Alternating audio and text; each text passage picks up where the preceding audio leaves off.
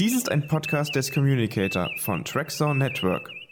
Entdecke jetzt mit uns die unendlichen Weiten von Star Trek auf www.trackzone.de.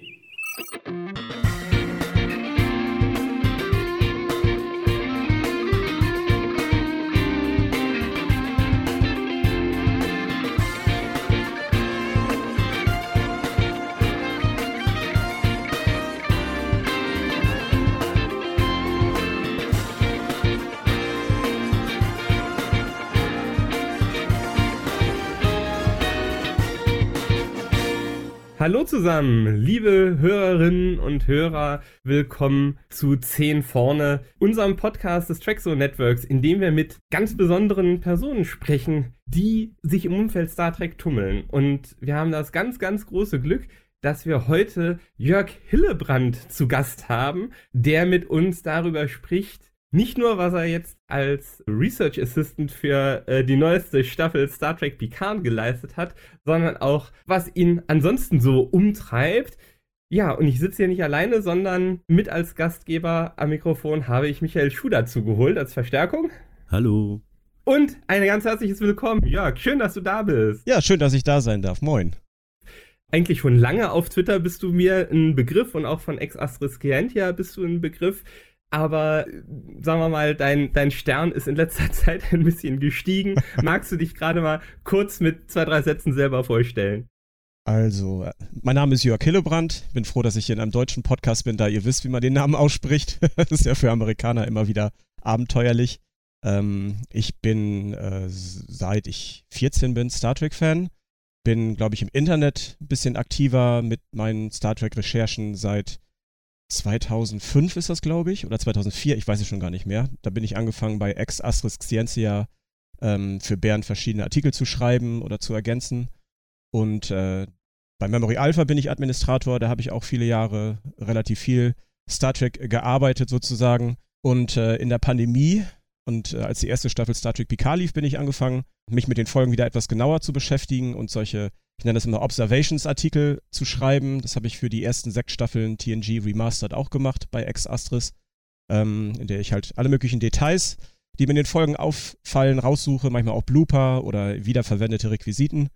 Ja, und dann bin ich äh, mit der ersten Staffel Picard damit wieder angefangen, habe dann angefangen, meine, meine Recherchen oder das, was ich rausgefunden habe, auch bei Twitter hochzuladen. Und da bin ich jetzt seit, ich glaube, äh, dreieinhalb Jahren, nee, ungefähr drei Jahren jetzt. Moment, ist es 2000, doch drei Jahren und äh, ja, so bin ich dann letztendlich, äh, oder ist Dave Blass auf mich aufmerksam geworden, der Production Designer der zweiten und dritten Staffel von Star Trek Picard. Und der hat mich angeheuert.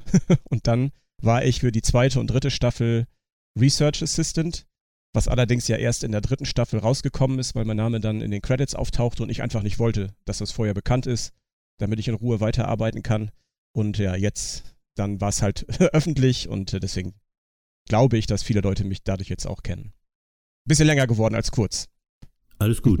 äh, wie hast du dich dabei gefühlt, als er dich auf einmal angeschrieben hat? Äh, warst du vor mit ihm schon im Kontakt oder hast du erst gedacht, oh, ist das jetzt ein Fake? Oder wie, wie war das für dich, als er dich da angeschrieben hat oder kontaktiert hat? Ich, ich hatte überhaupt keine Ahnung, wer er ist. Ähm, das ist schon mal bei einer Star Trek-Sache passiert, dass ich, dann bin ich über Facebook von Ben Robinson angeschrieben worden. Den kennt man ja auch von den Star Trek Raumschiffmodellen von mhm. Eagle Moss. Ähm, bei Dave war es ähnlich. Ich wurde angeschrieben. Ich dachte, das ist ein Fan, der einfach wissen möchte, woher ich äh, meine Infos habe und woher ich das weiß und fragte mich dann, ob ich schon mal offiziell an irgendeiner Star Trek-Produktion so ein bisschen mitgeholfen, mitgearbeitet hätte. Und dann habe ich ihm halt erzählt, dass ich hier und da bei den Star Trek-Auktionen damals so ein bisschen mitgeholfen habe, auch beim Remastering, äh, bei Kleinigkeiten, wenn mir irgendwelche Fehler noch aufgefallen sind, hatte ich mit Michael Kuda äh, vorher drüber gesprochen. Dann die äh, Eagle Moss Bücher, und äh, ja, dann sagte er, ja, ganz interessant. Und dann fragte er mich, ob ich schon mal für irgendeine so, so Arbeit ein NDA unterzeichnet hätte. Und ich hatte keine Ahnung, was ein NDA ist. Das habe ich dann erstmal gegoogelt, Non-Disclosure Agreement.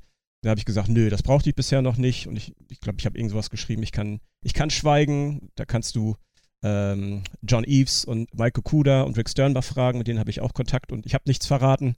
Und dann kam die nächste Frage, ob ich mir denn vorstellen könnte, offiziell mitzuarbeiten und dann so ein wirkliches ein NDA zu unterzeichnen. Und da bin ich ein bisschen stutzig geworden, weil ich dachte, warum fragt mich das so ein Fan, das ist eine merkwürdige Frage. Dann habe ich Dave Blass gegoogelt und seinen Wikipedia-Artikel gefunden. Und äh, man muss sagen, zu dem Zeitpunkt war noch gar nicht bekannt, dass er mittlerweile Production Designer ähm, den Job äh, übernommen hat. Das war noch, äh, stand noch nirgendwo, stand noch nicht im Wikipedia-Artikel oder bei IMDb.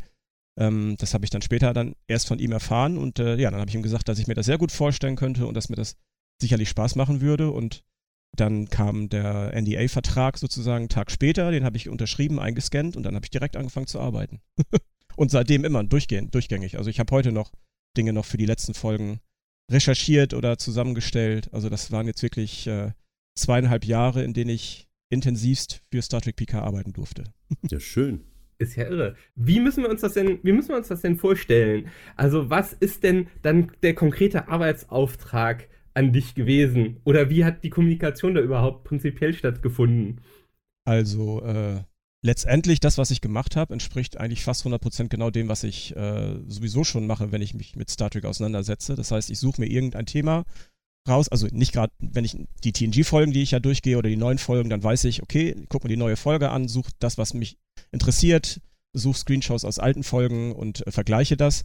Aber manchmal habe ich auch Zeit, wenn mal keine neue Folge läuft und dann schreibe ich einen längeren Artikel für Ex Astris oder auch für Twitter eine längere Serie und dann äh, bekomme ich oder suche ich mir einen Auftrag und äh, fange dann an, in meinen Screenshots zu suchen, passenden Folgen durchzuspulen ähm, nach, nach äh, passenden Szenen und stelle dann letztendlich Bilder zusammen, Screenshots zusammen. Und das war genauso bei der Produktion von Star Trek PK. Ich habe dann per E-Mail, teilweise auch per Twitter, offiziell eigentlich immer per E-Mail, Rechercheanfragen sozusagen Aber auf bekommen. Auf kurzen Weg dann per Twitter. Auf, genau, auf den kürzeren Weg. Ähm, keine Ahnung, such, such mal Screenshots raus von allen, ich glaube, das war das Erste, was ich machen sollte, von allen äh, Sternflotten und Föderationsgebäuden von innen. Also nicht von außen, äh, sondern wie sehen die Gebäude von innen aus, damit man dann quasi eine Datenbank hat und dementsprechend dann, wenn äh, neue Räumlichkeiten designt werden sollen, darauf zurückgreifen kann. Das war so eines der ersten Dinge, was ich gemacht habe. Oder also auch Kleinigkeiten. Äh, Screenshots von irgendeiner Raumschiffklasse oder, oder welche Raumschiffklassen würden zu der Zeit noch rumfliegen, was, was kannst du vorschlagen? Also ich habe einfach immer so kleine Aufträge bekommen, manchmal etwas größere. Ich habe für die Ferengi und für die Borg eine große Screenshot-Datenbank erstellt und auch so kleine Dokumente geschrieben, was so Ferengi Konsolen, Ferengi-Interfaces oder, oder Borg, Borg-Innenräume oder so ausmachen, welche Farben da zu sehen sind. Das habe ich rübergeschickt und äh, das wurde dann äh, entweder direkt so, wurden die Screenshots einfach so dann weiterverwendet, äh, oder da wurden dann auch PDFs draus gemacht von äh, Assistant Art Directors und die äh, haben dann die Designer letztendlich bekommen und wussten dann quasi so, ich habe immer gesagt, so Ferengi 101 oder ein Borg 101, damit äh, man weiß, was gab es vorher und äh, sich dann von ein bisschen inspirieren lassen kann. Also so lief das meistens. Zum Beispiel auch, äh, ihr habt ja die Folge gesehen mit dem, ähm, mit der Daystrom-Station. Da war halt der Auftrag, mhm. welche coolen Artefakte könnten dort in dem, äh, in dem Archiv aufbewahrt werden von Sektion 31 oder, oder von der Sternflotte. Und da habe ich mich auch hingesetzt und bin dann wirklich dann einfach alle Folgen durchgegangen, also in Folgenlisten überlegt, okay, gab es da irgendwas, was die am Ende vielleicht dann einkassiert und eingelagert haben und habe dann wieder Screenshots zusammengestellt, einen kleinen Text dazu verfasst. Äh, ich glaube am Ende 75, 75 äh, Gegenstände habe ich dann zusammengetragen, habe ich rübergeschickt und äh, ja, da wurden dann einige von ausgewählt, die man am Ende dann tatsächlich auch gesehen hat. Das war eine ganz coole Sache. Hattest du James T. Kirk auf deiner Liste? ich habe eine Liste bekommen, da waren schon einige Sachen drauf. Also alles, was du, ähm, so, was okay. du von Namen siehst, James T. Kirk oder ähm, äh, der, der, dieser Kampf-Tribble, auch äh, die Genesis, ich muss immer von Englisch auf Deutsch umswitchen, Genesis-Device, das, ähm, das war alles schon klar, mhm. das stand auch im Drehbuch. Das, das, wusste, ah, okay. also das war auf der Liste, die ich bekommen habe, schon drin. Und da waren schon ein paar andere Sachen mit drauf. Da habe ich später erfahren, dass die von Mike Okuda, Rick Stern, nee, nicht Rick Stern, Mike Okuda, Doug Drexler, John Eves und Geoff Mendel, genau. Die hatten schon andere Dinge vorgeschlagen und dann äh, habe ich dann meine 75 Sachen dann zusätzlich äh, eingereicht und dann bekam ich danach wieder ein Dokument mit denen, die dann quasi in die engste Auswahl gekommen sind und da sah ich einfach, dass viele von meinen auch noch mit dabei waren und dann, äh, ja, habe ich danach mich gefreut und mich damit nicht weiter auseinandergesetzt, bis dann die Folge anderthalb Jahre später lief und ich dann, dann äh, wie ich das immer mache, dann äh, teilweise Standbild für Standbild mir die Szenen angeguckt habe und gesehen habe, ach, ah, okay, ja, das kommt dir doch bekannt vor. Cool. Äh, ja, da würde sich jetzt direkt eine Frage anschließen. Also, du hast jetzt schon gesagt, du wusstest, was im Drehbuch steht. Also, es war nicht einfach nur so, der Arbeitsauftrag kommt rein, such mal das und das raus und dann schickst du quasi das PDF äh, zurück, sondern das war äh, die ganze Zeit dann eine interaktive Veranstaltung und du wusstest dann auch den Kontext, in dem diese Recherche denn dann Verwendung finden würde.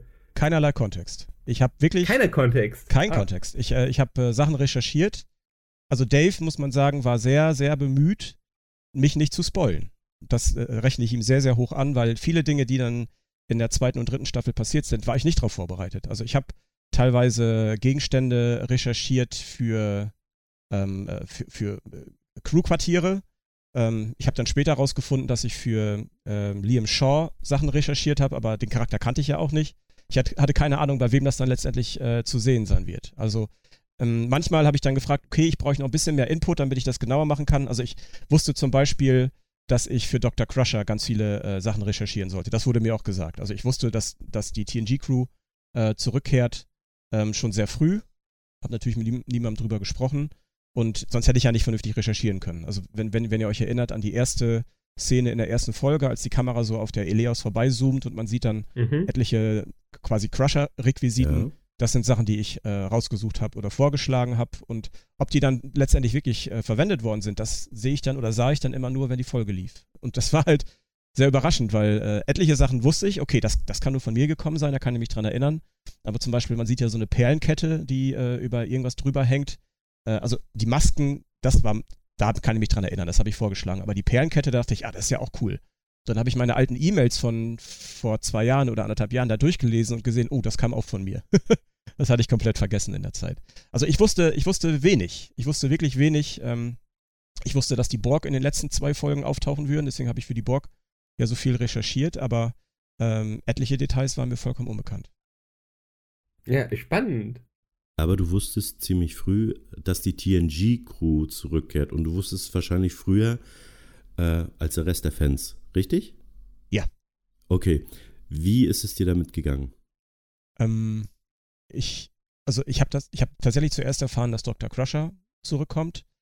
Und äh, also es war nicht so, dass ich dann eine E-Mail bekommen habe, so, die TNG-Crew kommt zurück, äh, jetzt musst du dementsprechend dieses und jenes arbeiten, sondern dann kam halt dann einmal ein Auftrag zu Dr. Crusher-Requisiten, mhm. dann sollte ich Sachen raussuchen für, Gott, ich weiß gar nicht, für Picard habe ich ja häufiger schon Sachen rausgesucht. Genau, für Data, da sind etliche Sachen auch in, in den Folgen geschnitten worden, wo ich viel äh, dran gearbeitet habe ähm, ich glaube, so richtig klar geworden, dass, dass die wirklich alle auftauchen und quasi in jeder Folge der dritten Staffel mitspielen. Das ist mir auch erst klar geworden, als dieses äh, öffentliche, äh, diese Bekanntmachung ah, okay. gab auf irgendeiner Convention. Ich habe gedacht, okay, dann sieht man mal, in einer Folge sieht man dann mal, äh, ja, Dr. Crusher und sieht dann ihren Schreibtisch so äh, auf dem Hauptbildschirm wie das mit anderen Charakteren ja auch schon früher gewesen ist. Und äh, dann hat sie mal irgendwie 10 Minuten Text und dann war es das. Mhm. Dass wirklich die Hauptrollen spielen würden, das habe ich auch nach dem, nachdem das bekannt gegeben worden ist, noch gar nicht realisiert. Dann habe ich Dave dann irgendwann mal gefragt und dann, dann sagte er, nee, die, wirklich, in allen Folgen. Ah, okay, gut. Ähm,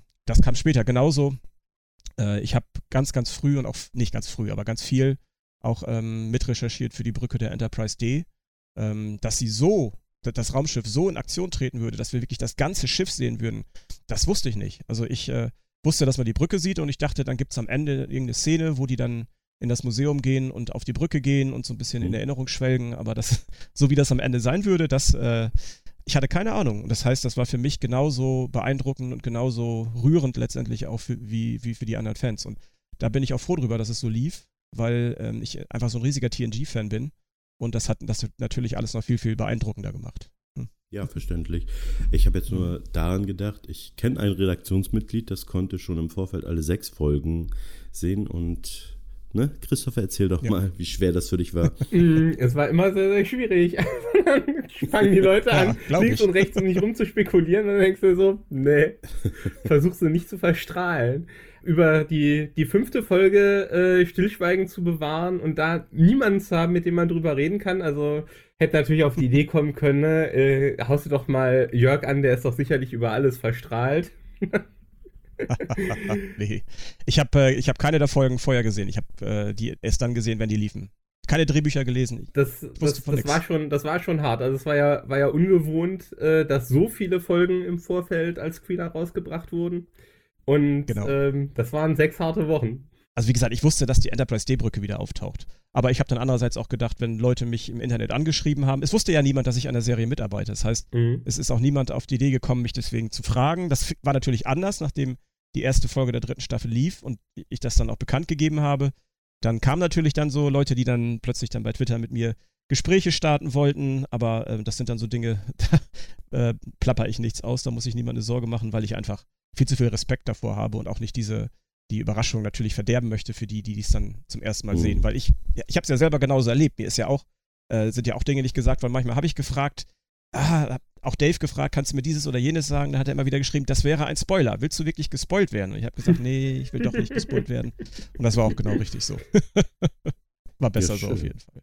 Ja, dann äh, wäre so eine Frage, die wir uns in der Redaktion gestellt haben. Du hast es ja schon gesagt, du bist einmal bei dieser Recherchetätigkeit unterwegs gewesen, aber du machst das ja hast vorher auch das unter freiem Himmel quasi für die Allgemeinheit getan auf Twitter und auf Memory Alpha und auf Ex Astris Scientia. Hast du da eine, einen besonderen Zugang also, oder eine bestimmte Methodik oder eine bestimmte, wie soll ich sagen, Philosophie, die du da verfolgst? Also bist du, würdest du dich selber als, ich weiß nicht, Archäologe der Zukunft verstehen oder bist du als Anthropologe unterwegs oder bist du Archivar? Hast du äh, kannst du das irgendwie in, in Worte fassen, was, was genauso dein, dein Blick auf diese Arbeit ist und nach welchen Prinzipien und welcher Methodik du da vorgehst?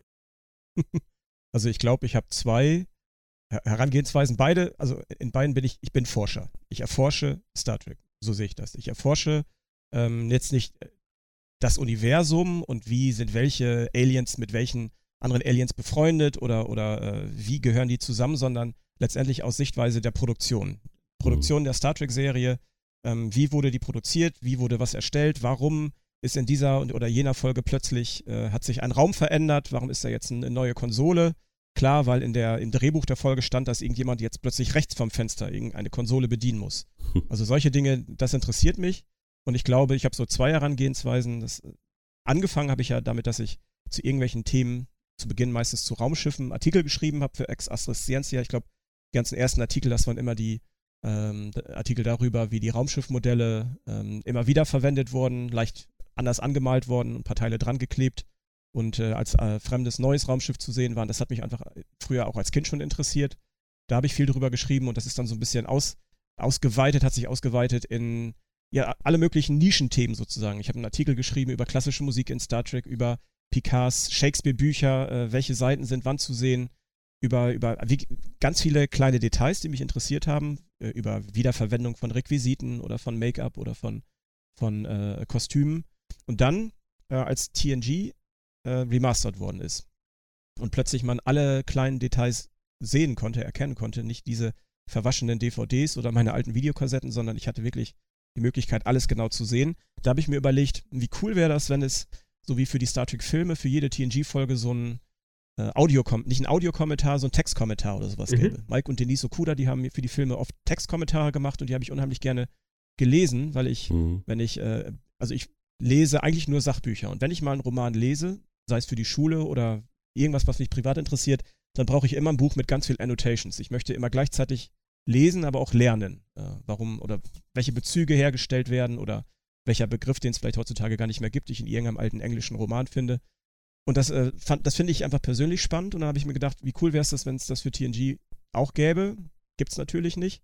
Und dann habe ich überlegt, was kann ich machen? Habe ich mit Bernd gesprochen und gesagt, könntest du dir vorstellen, dass ich solche Observationsartikel schreibe, alles, was mir einfach auffällt, äh, was sich verändert hat oder auch Blooper oder ähm, ähnliche Kameraeinstellungen, wo man sehen kann, wie sich eine, eine Kulisse in drei Staffeln verändert hat. Darüber einfach dann äh, ja so mehrere Artikel zu schreiben und dann auch vor allem der Vergleich zwischen, wie sah das früher aus und wie sieht das in der remasterten Folge aus. Und das habe ich dann jahrelang für TNG gemacht, bis, zur, bis knapp vor Ende der sechsten Staffel. Ähm, und äh, vor allem interessieren mich halt visuelle Dinge. Also das merke ich, wenn ich Star Trek gucke, mein Blick geht immer auf den Hintergrund. Immer, mhm. was sieht man da, was mhm. huscht da gerade kurz vorbei.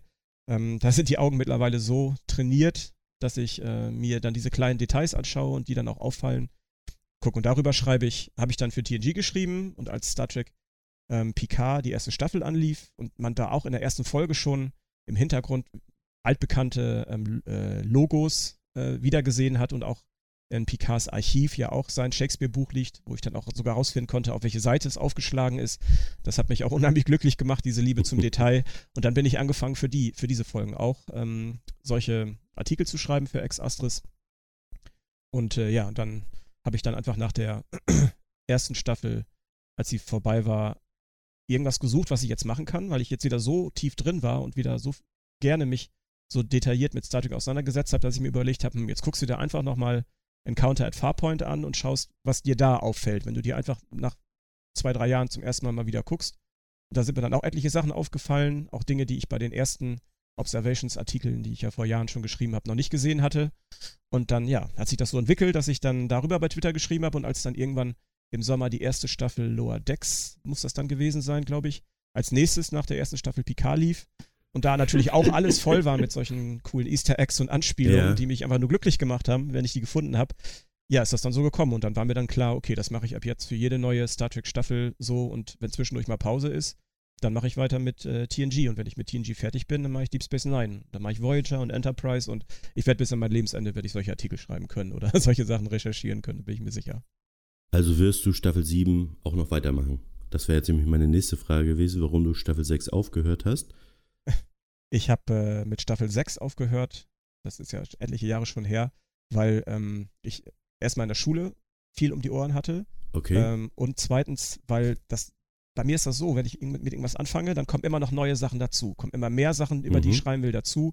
Ich hatte dann irgendwann eine Liste angefangen mit äh, allen Konsolen, die man sieht, die dann entweder für die Serie selbst gemacht worden sind oder ähm, ausgeliehen worden sind von solchen Prop, Prop-Häusern, keine Ahnung, wie das auf Deutsch heißt. Und äh, dann habe ich dann nach jeder, nach, wenn ich jede Folge geguckt habe, habe ich neue Screenshots gemacht, habe dann in diese Listen eingetragen, okay, die, welche Konsole sieht man wo. Das sind alles Dinge, die ich erstmal so für mich gemacht habe, aber die dann in die Artikel letztendlich fast gar nicht reingekommen sind. Das heißt, das war schon mal mhm, viel Arbeit. Okay. Dann bin ich angefangen, in der fünften Staffel werden ja die, die Crew-Quartiere, die Junior Offices Quarters, also Datas, Jordys Quartier, Gästequartier, wurden neu gestaltet, sodass man Trennwände einziehen kann, damit die ganz schnell in ganz andere Räume ver verwandelt werden können. Und dann bin ich angefangen, habe dann immer mit irgendwelchen Setplänen, die ich hatte, für jede Folge, in der man das veränderte Crewquartier sieht, habe ich dann Grafiken gezeichnet, mit den Möbeln eingezeichnet, wo was zu sehen ist. Das hat Spaß gemacht, aber das wurde auch immer mehr Arbeit. Das heißt, dass ich irgendwann so ein bisschen dagegen angesehen habe, diese Artikel zu schreiben, weil ich wusste, okay, erstmal machst du die Screenshots, dann schreibst du den Artikel, dann musst du aber auch noch dieses und jenes machen. Und dann ist das letztendlich einfach so eingeschlafen. Ah, okay. Und äh, ne, ich bin auch noch nicht wieder dazu gekommen. Das wird aber so sein, wenn ich äh, mit der fünften Staffel TNG durch bin, werde ich zeitgleich die erste Staffel Deep Space Nine und die erste Staffel, äh, die sechste Staffel TNG machen, weil man doch auch sehen kann, obwohl das zwei verschiedene Lagerhäuser waren, in denen die ihre Requisiten hatten, dass manchmal irgendein Requisit zum ersten Mal in Deep Space Nine auftaucht und dann ein paar Folgen später in TNG. Das heißt, nur wenn ich quasi Star Trek so in der Produktionsreihenfolge weiter beschreibe, dann sehe ich, wann etwas zum ersten Mal auftaucht oder, oder wo das herkommt. Yeah. So, und wenn ich dann tatsächlich bei der sechsten Staffel, in ein paar Jahren, bei der sechsten Staffel TNG angekommen bin, bin ich mir sicher, dass Bernd das so macht wie bisher, dass er dann die, äh, die Artikel quasi dann weiter updatet oder dann so weiter fortführt mit meinen Tweets. Also ich habe ja jetzt an diesen Artikeln jahrelang nicht mehr gearbeitet, aber Bernd sieht ja, was ich schreibe und äh, dankenswerterweise den ganzen Kram, den ich immer nur bei Twitter als Collage poste, ähm, packt er dann wieder in die Artikel rein, sodass sie aktualisiert sind. So weiß ich, dass was ich bei Twitter geschrieben habe, auch irgendwie archiviert wird und nicht so verpufft. Macht, hm. macht mich natürlich auch zufrieden. Gott sei Dank macht Bernd das und äh, ich denke mal, das wird so weitergehen. Aber das, das sind noch Jahre. Also ich bin jetzt ja am Ende der dritten Staffel angekommen. Ich recherchiere jetzt äh, Remember Me war die letzte Folge, für die ich vor äh, der ersten, vor der dritten Staffel Picard geschrieben habe. Ähm, also das vierte Staffel, fünfte Staffel, 2000, was haben wir jetzt? 25 oder so, kann ich mir vorstellen, dass ich dann an dem Punkt ankomme, wo ich mit der ersten Folge Liebes Wissen ein anfange. Ich bin gespannt. hm, ich freue mich auch. Also, das ist das Tolle. Wenn ich mir dann mal eine andere Folge angucke, eine Voyager-Folge, dann sehe ich natürlich schon irgendwelche Requisiten, wo ich weiß, ah, das hat man doch woanders schon mal gesehen oder das kommt ja, ja aus der TNG-Folge. Aber ich denke mir immer, Geduld, Geduld, du hast noch so viel vor dir und das wird niemals enden. Und wenn ich dann mit Enterprise fertig bin, fange ich mit Discovery an. Äh, und ich kann mich, das ist so viel, wenn ich mich so auf, mit mehreren Dingen gleichzeitig beschäftige, dann ähm, habe ich immer Sorge, dass das so ist wie mit der sechsten Staffel TNG, mit den Observations-Artikeln, dass ich dann irgendwann, dass mir das so viel wird. Deswegen ist der Fokus immer auf die gerade aktuell laufende Star Trek ähm, Serie und Staffel und dann halt die TNG-Folge oder Staffel, an der ich gerade arbeite. Das ist, glaube ich, ganz gut so. Und äh, was wir so als Außenstehende ganz enorm finden, ist halt, wie sortierst du das alles im Kopf? Also wie klappt es, dass du, ich meine, wir reden ja über aber tausende Einzelteile. Wir machen, sind ja jetzt auch nicht so hm. von, äh, wir sind ja jetzt auch keine Casual-Fans, ne? Wir stehen auch seit Jahrzehnten teilweise in dem Franchise und wir schreiben ja auch manchmal so ein paar Kleinigkeiten unsere Rezensionen, aber das ist ja, uns fällt äh, als schon so semi-professionelle äh, Beobachter von diesen Serien, fällt ja nicht mal ein Zehntel von dem auf, was du immer auf Twitter verarbeitest. Äh, hast du ein, ein äh, fotografisches Gedächtnis oder hast du äh, besondere Hilfsmittel? Also ist quasi immer beim, beim Folgengucken direkt Memory Alpha mit offen oder hast du irgendwelche Bildersammlungen auf der Festplatte? Wie, wie schaffst du das? Also warum siehst ja. du das, was alle anderen nicht sehen können? Erstens, weil ich sehr, sehr viel Zeit mit Star Trek verbringe. Also quasi meine ganze Freizeit. Also ich mache noch ein paar andere Dinge, äh, aber meine Freizeit ist einfach Star Trek. Meine Freunde sind alles Trekkies. Wir, ich habe ja gesagt vorhin, wir gucken zweimal pro Woche Star Trek Abend, wo wir alte und neue Folgen gucken. Das heißt, dass ich die mehrfach sehe und mir dann Dinge auffallen. Und äh, ich habe halt eine, eine mhm. Screenshot-Datenbank als ähm, TNG und dann später alle Serien und die Filme, die, sag mal, klassischen Serien und Filme auf DVD rausgekommen sind, 2002 bin ich angefangen, mir die Folgen anzugucken, mir Notizen zu machen, was man alles sieht, an welcher Stelle und habe dann die Folgen am PC nochmal geguckt und Screenshots gemacht von, muss ich kurz überlegen, von allen, von jeder Person ein Screenshot, die in einer Folge auftritt, von jedem Alien, von jedem Raum mehrere Screenshots, von jedem Raumschiff, von jedem Planeten, Planetenoberfläche, Requisiten und alles andere, was mir noch aufgefallen ist. Und äh, dann halte ich nur ein Screenshot, also von einer Person nur ein Screenshot, aber von jeder Brückeneinstellung, die ich damals gut fand, weil man viel von dem Raum sieht, habe ich dann Screenshots gemacht. Und äh, das habe ich im Laufe der Jahre bis, ich glaube, bis zur zweiten Staffel Enterprise bin ich noch gekommen. Das war dann ungefähr zur selben Zeit, als ich mit Schule mehr um die Ohren hatte. Äh, habe ich dann diese Screenshot-Datenbank und äh, wenn ich zum Beispiel jetzt als, Be äh, als Beispiel aus der neuesten Folge Picard, dann habe ich heute Morgen noch gemacht, irgendeine Aufnahme der Brücke habe und möchte einen Vergleichsscreenshot aus TNG finden, der möglichst aus derselben Kameraperspektive aufgenommen worden ist, dann gehe ich in den Ordner rein. Also ich habe dann für jede Folge einen Ordner, für jede Staffel einen Ordner mit den äh, 26 Folgen, für jede Serie einen eigenen Ordner. Dann äh, wähle ich die Staffel aus, gebe eine Brücke und dann sucht er mir alle, keine Ahnung, 500 Screenshots raus, die ich von der Brücke in Staffel 4 gemacht habe. Und die klicke ich dann durch, Bild für Bild und suche das passende. Und äh, da ich ja damals die Screenshots noch im DVD-Format gemacht habe und die Auflösung natürlich grauenhaft ist, ähm, weiß ich dann zumindest äh, aber, wo in der Stelle, wo in der Folge diese, diese, äh, diese ähm, Aufnahme zu sehen ist und mache dann einen neuen Screenshot und mache dann daraus meine Collage. Also ich, ich habe diese riesige Screenshot-Sammlung und natürlich, äh, wenn ich das nicht mehr genau weiß, gucke ich auch bei Memory Alpha und sehe, okay, man sieht Benziten in all diesen Folgen und dann weiß ich, wo ich gucken muss. Ich schaue mir, ähm, es gibt ja die Drehbücher und die ähm, und Transkripte der Episoden online da kann ich äh, schnell nachgucken, wenn ich irgendwas suche. Zum Beispiel jetzt, wenn, als ich wissen wollte, aus welchen Folgen stammen die ähm, Computerstimmen, äh, Zitate, die wiederverwendet worden sind, zumindest in der äh, englischen Fassung. Dann weiß ich, dass ich in den Drehbüchern suchen kann nach irgendeinem Wort und dann finde ich die Folge und äh, schaue mir die nochmal an, mache dann neue Screenshots oder äh, GIFs oder irgendwas. Also ich, äh, ich habe, glaube ich, schon großes Star Trek-Gedächtnis. Wenn ich eine Folge schaue, dann irgendein Requisit sehe in irgendeiner Voyager-Folge, dann weiß ich meistens schnell schon, okay, also das ist merkwürdig. Ich weiß dann nicht direkt, das war und der und der Folge, aber ich kann dann sehen, okay, dieses Gerät hatte jemand in der Hand, der gut ist oder der böse ist oder es war ein Sternflottenoffizier oder es war auf einem außerirdischen Planeten und dann ratter, ratter, ratter das so durch. Und äh, entweder komme ich dann selbst drauf, aus welcher, in, in welcher Folge ich das gesehen habe, oder dann gehe ich halt äh, all meine Deep Space Nine Screenshots von Scanner durch und klicke so lange, bis ich den äh, passenden Scanner gefunden habe. Und das, die Sache ist ja so, wenn du, wenn du das ähm, ständig machst, so wie jetzt wieder, und ich dann häufiger mal alle Screenshots aus Deep Space Nine durchklicke mit allen Scannern, dann habe ich die ja alle vielleicht vor ein paar Wochen nochmal gesehen. War zwar nicht das Richtige dabei, was ich gesucht habe, aber ich bin trotzdem einmal daran vorbeigeklickt. So, und dann, äh, das hilft natürlich, dass das Wissen wieder aktiviert wird oder diese, diese ganzen Informationen, die ich gespeichert habe. Das hatte ich einmal damals, als ähm, die Star Trek-Requisiten versteigert worden sind. von It's a Rap. Das kann ich mehr, wie viele Jahre das her ist. Das war nicht die große Christie's mhm. äh, Auktion, sondern es gab dann ja wöchentlich immer 100 Star Trek Artikel, die für zwei Jahre, zweieinhalb Jahre versteigert worden sind.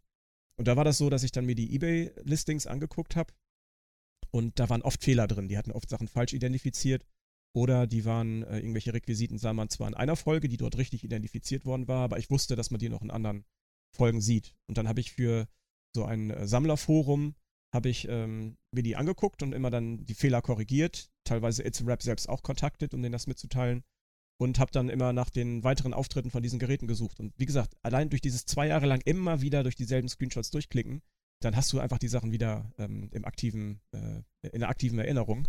Und das habe ich jetzt auch wieder, weil ich einfach so viel für Star Trek Picard solche Dinge recherchiert habe und auch für alles, was ich sonst bei Twitter oder bei Ex Astris mache. Ich habe mein ganzes Star Trek-Wissen wieder aktiv sozusagen. Und ich glaube, das hilft mir einfach, schnell Sachen finden zu können. Sehr passioniert. Äh, wie viel Zeit steckst du da von deiner Freizeit pro Woche ungefähr rein? Wenn man das überhaupt pauschal sagen kann. Mm. Ja, ich, ich versuche gerade, also wenn ich Ferien habe, dann, also kannst du davon ausgehen, dass ich morgens aufstehe und dann erstmal, was ich noch korrigieren muss, korrigiere, wenn ich Klassenarbeiten mitnehme oder äh, für die Schule irgendwas vorbereiten muss und dass ich dann, wenn ich früh aufstehe, ab 10 Uhr mich ransetze und dann vielleicht bis, keine Ahnung, bis 2 oder so erstmal für den Tag dann was geschrieben habe oder recherchiert habe oder noch länger. Und dann brauche ich ja abends immer noch ungefähr eine halbe Stunde oder so, bis ich die Tweets geschickt habe. Ich mache ja, wie heißt das auf Deutsch? Ich schedule die Tweets, dass ich die vorher schon geschrieben habe und die dann einfach regelmäßig jede halbe Stunde oder dreiviertel Stunde gesendet werden, damit ich abends ein bisschen, wenn meine Freunde da sind, ein bisschen meine Ruhe habe. Genau, ein bisschen Luft habe. Ähm, also das, es gibt Tage, an denen ich sonst nichts zu tun habe, weil ich für die Schule nichts machen muss. Dann kann das sein, dass ich sechs, sieben, acht Stunden dran sitze. Und es gibt Tage, an denen ich einfach keine Zeit habe, wo ich dann wirklich nur nach Hause komme, für den jeweiligen Tag eine halbe Stunde die, die aktuellen Tweets schicke und danach einfach kaputt bin oder äh, korrigiere, Unterricht vorbereite oder irgendwelche anderen Sachen mache. Also mal mehr, mal weniger. Aber das ist, wenn ich sage, das ist meine ganze Freizeit, dann ist das wirklich ein Großteil meiner Freizeit, die damit, die damit drauf geht. Drauf geht klingt so negativ. Macht mir einfach, macht mich einfach glücklich, macht mir ja, Spaß. Ja, wollte ich jetzt sagen. Aber genau, ähm, das ist schon. Wenn es einem Spaß macht. Ja, das ist schon eine Menge Zeit, aber ich glaube deswegen, das ist ein Grund, weswegen ähm, ja ich letztendlich auch hilfreich sein konnte für die Produktion, weil ich dann schnell Sachen finden konnte. Auf jeden ne? Fall. Ist das denn, ähm, du hast ja. gesagt, du bist seit drei Jahren äh, bei Twitter und vorher hast du, sagen wir mal, eher in so einem klassischen Web 1.0, Web 2.0 Umfeld warst du unterwegs. Hat sich dadurch das stark verändert, was du tust? Also, weil, naja, auf Twitter ist man ja plötzlich einer ganz anderen Öffentlichkeit und einer ganz anderen Interaktion mit dem Publikum ausgesetzt. Ist das was anderes? Äh, fühlt sich das besser an? Hast du dadurch neue Eindrücke, Bekanntschaften, was auch immer, Netzwerke gewonnen? Offensichtlich hast du Dave Blass kennengelernt. Das war sicher was Gutes. Richtig. da auf jeden Fall. Äh, also es war, es ist so, wenn ich für Ex Astris Artikel geschrieben habe, das wird Bernd auch bestätigen können. Manchmal waren das Dinge, die, die er schnell umsetzen konnte. Ich habe ja dann wirklich nur irgendwas recherchiert. Äh, alles, was dann darum geht, das Ganze im Internet zu präsentieren, das hat Bernd alles gemacht. Und dann auch Sachen formatieren. Teilweise zu Beginn auch habe ich die Sachen auf Deutsch geschrieben und er hat das alles auf Englisch übersetzt. Das hat teilweise gedauert, bis dann die Dinge, die ich recherchiert habe, öffentlich gegangen sind. Aber das war für mich irgendwie nie so ein Problem, weil das war so eine Sache, ich habe dann überlegt, worüber schreibst du jetzt? Okay. Dann habe ich mich vielleicht in, den Ferien mal ein paar Tage an, an der Sache hingesetzt, habe die Screenshots zusammengestellt, habe den, den Artikel geschrieben und am Ende ist man einfach so glücklich, wenn man es erledigt hat, weil das ist so, ich habe früher überlegt, wie geil wäre das, wenn es irgendein Star Trek Buch gäbe, in dem die Raumschiffe alle vorgestellt werden und dann auch darüber geschrieben wird, welche Raumschiffe wo wiederverwendet worden sind. Das wäre doch cool. Aber so ein Buch gab es nicht. Und dann irgendwann habe ich gesagt, so, wenn es das nicht gibt, dann mache ich das selbst ich will das jetzt wissen, das interessiert mich und wenn ich es dann rausgefunden habe, dann bin ich zufrieden. Und dann habe ich halt dann mit Ex Astris eine Seite gefunden und Bernd, wo es auch andere Leser gibt, die das auch interessiert. Und für mich war es erstmal wichtig, ich hatte es aus meinem System sozusagen raus. Also ich habe es jetzt, ich habe es jetzt endlich geschrieben. Ich weiß jetzt für mich, wie es ist. Und Bernd hat dann daraus den Artikel gemacht und manchmal ein paar Tage später ist das online gegangen, manchmal auch ein paar Jahre später erst. Und dann hatten andere auch ihren Spaß und auch ihre Freude dran. Und äh, so war das vorher.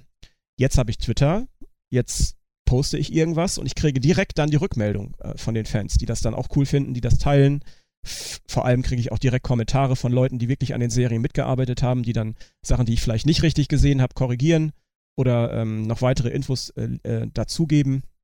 Das macht es natürlich dann also viel aktueller, viel schneller. Man bekommt dann viel schneller sozusagen die, diese, diese Genugtuung, dass man nicht nur sich selbst damit eine Freude gemacht hat, sondern dass andere das auch spannend fanden und, und gerne gelesen yeah. haben. Und äh, ja, das ist natürlich jetzt anders. Ich habe lange keine Artikel mehr geschrieben, weil die einfach auch sehr viel Zeit kosten und äh, weil ich, wenn neue Star Trek-Folgen laufen, einfach dafür unheimlich viel Zeit investieren muss. Aber ich weiß halt auch, wenn ich es bei Twitter online stelle, dann äh, kommt zügig dann diese Rückmeldung.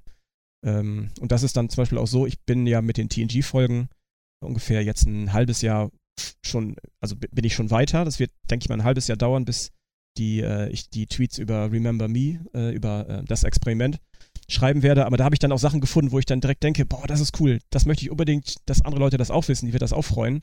Aber ich denke mir einfach, pff, dann dauert es halt ein halbes Jahr. Ich habe ja vorher noch genug andere Folgen, über die ich schreibe. Also dann äh, braucht man nicht zwangsläufig immer direkt die, diese G Genugtuung. Ähm, das geht einfach, weil es so viel ist, was ich schreibe. Ich versuche ja jeden Tag fünf, sechs, sieben Tweets zu schicken. Und äh, ja, da kommt halt direkt die Rückmeldung. Und das ist anders als bei den, bei den längeren Artikeln, wo es teilweise dann doch länger gedauert hat, bis ich dann auch auf Fehler aufmerksam gemacht worden bin oder äh, ja, gehört habe, dass äh, jemand genau das gerade brauchte für irgendwas. Das freut er natürlich, wenn man das hören kann, wenn man das teilen kann, so diese Passion sozusagen. Hm. Das heißt, für dich ist der Übergang nach Social Media eine komplett positive Erfahrung gewesen, wenn ich das richtig raushöre. Äh, ja, ist es. Also, wie gesagt, ich habe Dave Blass dadurch kennengelernt und bin wieder in Kontakt gekommen mit einigen anderen Leuten, die an Star Trek mitgearbeitet haben, deren E-Mail-Kontakt, ich vorher schon hatte, mit denen ich vorher äh, kommuniziert schon habe, aber so geht es halt einfach viel schneller. Natürlich kriegt man auch immer wieder äh, Kommentare von Leuten, die, die mich ganz schön ärgern, aber das äh, blende ich dann einfach aus, weil einfach die Mehrheit positiv zurückschreibt. Es ist ja so, jetzt schreibe ich gerade über Star Trek Picard. Das hat ja viele Leute wieder angelockt, die die alten Serien, genauso wie ich, TNG, Deep Space Nine, Voyager, sehr gerne mochten, aber die vielleicht die neuen Serien Discovery äh, überhaupt gar nicht mögen. Und äh, das wird dann wieder so kommen, wenn ich über die anderen Serien schreibe, dass dann auch vielleicht wieder Kommentare von Leuten kommen, die nur TNG als richtiges oder wichtiges Star Trek akzeptieren und äh, die anderen Serien einfach nicht ernst nehmen oder nicht gern mögen. Das wird wieder kommen und das sind immer so Dinge, da frage ich mich einfach nur, wenn ich immer nur positiv schreibe, auch über die anderen Serien, wie erbärmlich kann man sein, wenn man nichts Besseres zu tun hat, als dann einfach seinen negativen Senf immer dazugeben zu müssen. Also ich möchte meine, meine Freizeit nicht mit Negativität verbringen, würde nie im Leben irgendwas schreiben, was ich hasse oder was ich nicht mag und was ich zum Kotzen finde. Ich schreibe lieber über die Dinge, die ich gern habe und wenn ich dann äh, sehe, dass andere die auch mögen, bin ich glücklich. Und es gibt auch ganz schlechte TNG-Folgen oder Deep Space Nine-Folgen, die ich nicht oft gucke, die ich nur mir dann anschaue. Oder auch Voyager, sorry, ich wollte jetzt nicht eine Serie mehr als die andere nennen. Äh, da werde ich ja immer wieder darauf angesprochen, was, die Folge guckst du überhaupt noch, die magst du auch. Ich sage immer, ich kann in jeder Folge irgendwas finden, was ich interessant finde, worüber ich schreiben kann. Dann gibt es auch Folgen, die vielleicht von der Story her wirklich nicht so berauschend sind, aber in denen man zum ersten Mal irgendeine Kulisse sieht oder ein neues Raumschiffmodell eingeführt worden ist, was später dann immer wieder verwendet wird. Und allein deswegen lohnt es sich schon auch mit diesen Folgen äh, auseinanderzusetzen. Also sogar in äh, Kraft der Träume, Shades of Grey, äh, habe ich Dinge gefunden, die mir vorher noch nie aufgefallen sind. Darüber konnte ich für ein paar Tage äh, äh, bei Twitter schreiben. Von daher, ähm, ich gehe immer positiv ran und versuche immer das zu finden, was, was ich gern habe und was, was ich positiv finde oder schön finde in der Folge. Die anderen Dinge, die interessieren mich nicht. Du sprichst mir richtig aus dem Herzen gerade oder voll aus dem Herzen. So geht es mir auch. Und Christopher weiß das. Ich bin auch immer derjenige, der versucht immer alles positiv zu sehen. Genau. Ja, schön. Also da habe ich einen Verbündeten jetzt hier. Ja, ich, ich, hab, äh, ich kann keine, ich kenne keine andere Herangehensweise. Ähm, wenn ich immer nur das Negative sehe, das zieht mich ja auch runter. Und äh, es gibt genug Dinge, die einen ja. in der Welt äh, zurzeit runterziehen. Und Star Trek ist halt das, was mich immer wieder hochzieht. Ja. Deswegen bin ich ja auch in der Pandemie dann wieder extrem damit angefangen, wieder viel, viel mehr mich da zu engagieren und zu machen. Und das ist halt so ein, eine Sache, die mich einfach glücklich macht und die möchte ich mir auch nicht kaputt machen lassen von anderen oder dadurch, dass ich dann immer nur negativ rangehe. Und wie gesagt, äh, ich finde immer irgendwas, ähm, was es, äh, was ich, was schön ist, was ich gut finde an der Folge. Und äh, wenn man dann, also was ich immer cool finde, wenn ich dann sowas finde und das dann bei Twitter poste oder einen Artikel drüber schreibe und ich Rückmeldung von anderen bekomme, die sagen, ah, das war lustig, das hat Spaß gemacht, das zu lesen. Oh, das ist mir auch aufgefallen, cool, dass du das auch gesehen hast. Das ist ja dann so, wenn man sieht, dass es anderen dadurch auch gut geht oder andere auch dann äh, sowas gelesen haben, was sie zum Schmunzeln gebracht hat, ähm, dann ist man selbst auch glücklich. Ja. So gehe ich daran. Kann ich nachvollziehen. Finde ich gut. Ja. Mhm, super. Du standst ja jetzt das erste Mal im Abspann in, glaube ich, drei Folgen von Picard äh, mit in den Credits drin. Aber es ist nicht das erste Mal, dass dein Name auch in einer Star Trek-Folge plötzlich auftauchte. Und zwar in, in Night Terrors, in dem TNG Remaster, wurde ein LKS-Display geredconnt und da konnte man dann das erste Mal vom Typ 12 Hillebrand-Detonator lesen. Ähm, und äh, ich ja. äh, frage mich, äh, Wusstest du das im Vorfeld, dass, dass das da untergebracht werden würde? Was war die Vorgeschichte dazu und, und wie hast du das mitbekommen? Hast du das dann beim Einzelbild äh, gucken nachgeguckt oder hat der Michael Kuda eine E-Mail geschrieben und gesagt, da guck dir mal Night Terrors genauer an? da haben wir was versteckt. Also ich glaube, eine E-Mail mir zu schreiben, dass ich mir etwas genauer angucken muss, das äh, wird nicht passieren, weil ich sowieso mache. Aber es war so, dass ich zu dem Zeitpunkt, ich Details weiß ich nicht mehr. Ich kann mich erinnern, dass ich auch da, also ich bin schon seit vielen Jahren mit Mike immer wieder in Kontakt. Der ist einfach super freundlich und jede noch so blöde Frage, die ich stelle nach irgendwelchen LCAS-Displays, die man irgendwo im Hintergrund sieht, hat er immer eine passende oder zumindest eine nette Antwort. Und ähm, beim Remastering, ich glaube, es gab in den ersten Staffeln, gab es irgendwelche Fehler, dass Tonspuren nicht richtig waren oder dass irgendwas falsch eingeblendet war oder ein Effekt fehlte. Da sollten dann die Folgen nochmal remastert werden. Da gab es, glaube ich, auch ein DVD-Umtausch oder CD, nee, Blu-ray-Umtauschprogramm. Und da hatte er mich, mich dann mal gefragt, mh, hm, sind dir noch irgendwelche anderen Sachen in den, diesen Folgen aufgefallen? Jetzt haben wir noch die Möglichkeit, das nochmal zu verändern, nochmal zu korrigieren. Und das haben die dann noch gemacht und dann habe ich irgendwie wirklich Kleinigkeiten, ein, zwei Kleinigkeiten ihm geschrieben. Und ich glaube, so ist das dann gekommen, dass er dann, als er diese, diese Displays in Night Terrace äh, neu gemacht hat, dass er dann meinen Namen eingebaut hat. Ich wusste davon vorher gar nichts. Ich bin die durchgegangen. Ich hatte ja schon bei den ersten Bildern gesehen, dass da neue Namen stehen. Da standen halt die Namen von, oder als Gag eingebaut in irgendwelche Sprengstoffe oder irgendwelche Materialien von Leuten, die beim Remastering mitgemacht haben. Und dann bin ich die Seiten durchgegangen und sah dann plötzlich Typ 12 Hillebrand. Ich glaube, das ist auf zwei Zeilen getrennt, mhm. Detonator. Und dachte erstmal, ach, da, hat, da heißt jemand Hillebrand. Und dann habe ich überlegt, hm, aber das ist merkwürdig, das hätte ich doch gewusst, die anderen Namen kenne ich doch schon. Dann habe ich Mike eine E-Mail geschrieben, kann das sein, dass du mich da eingebaut hast in die Folge? Und dann sagt er, ja danke für die Hilfe, die du mir da geliefert hast. Das, äh, das ist eine Anspielung an dich. Und ja, dann habe ich dann den Typ 12 Hillebrand Detonator. Ich sage meinen Schülern immer, äh, habe meinen Schülern immer gesagt, mit, mir, mit mir kann man Sachen in die Luft sprengen. ich tauche in der Static-Folge auf, ich bin jetzt ein Detonator. So, dann wollen die Schüler das natürlich immer wissen und denken dann, ah, und sagen die den Namen auch? Oder, oder wo sieht man das Gerät denn? Wo sieht man das denn? Und ich sagte, nein, das sieht man für ungefähr eine Drittelsekunde oder so, ganz kurz auf dem Bildschirm, aber trotzdem ist das mega. und ist es ja auch. Ja, klar, auf jeden Guck, Fall. Und äh, das ist. Ne? Wer kann das schon behaupten? ja, der, von sich, der ja. Hillebrand-Detonator. Ja, der, ähm, der ist dann, ich weiß gar nicht, wann die Folge auf Blu-ray rausgekommen ist, aber das war so das erste Mal, dass mein Name in der Star Trek-Folge Emo zu lesen ist, zumindest mein Nachname.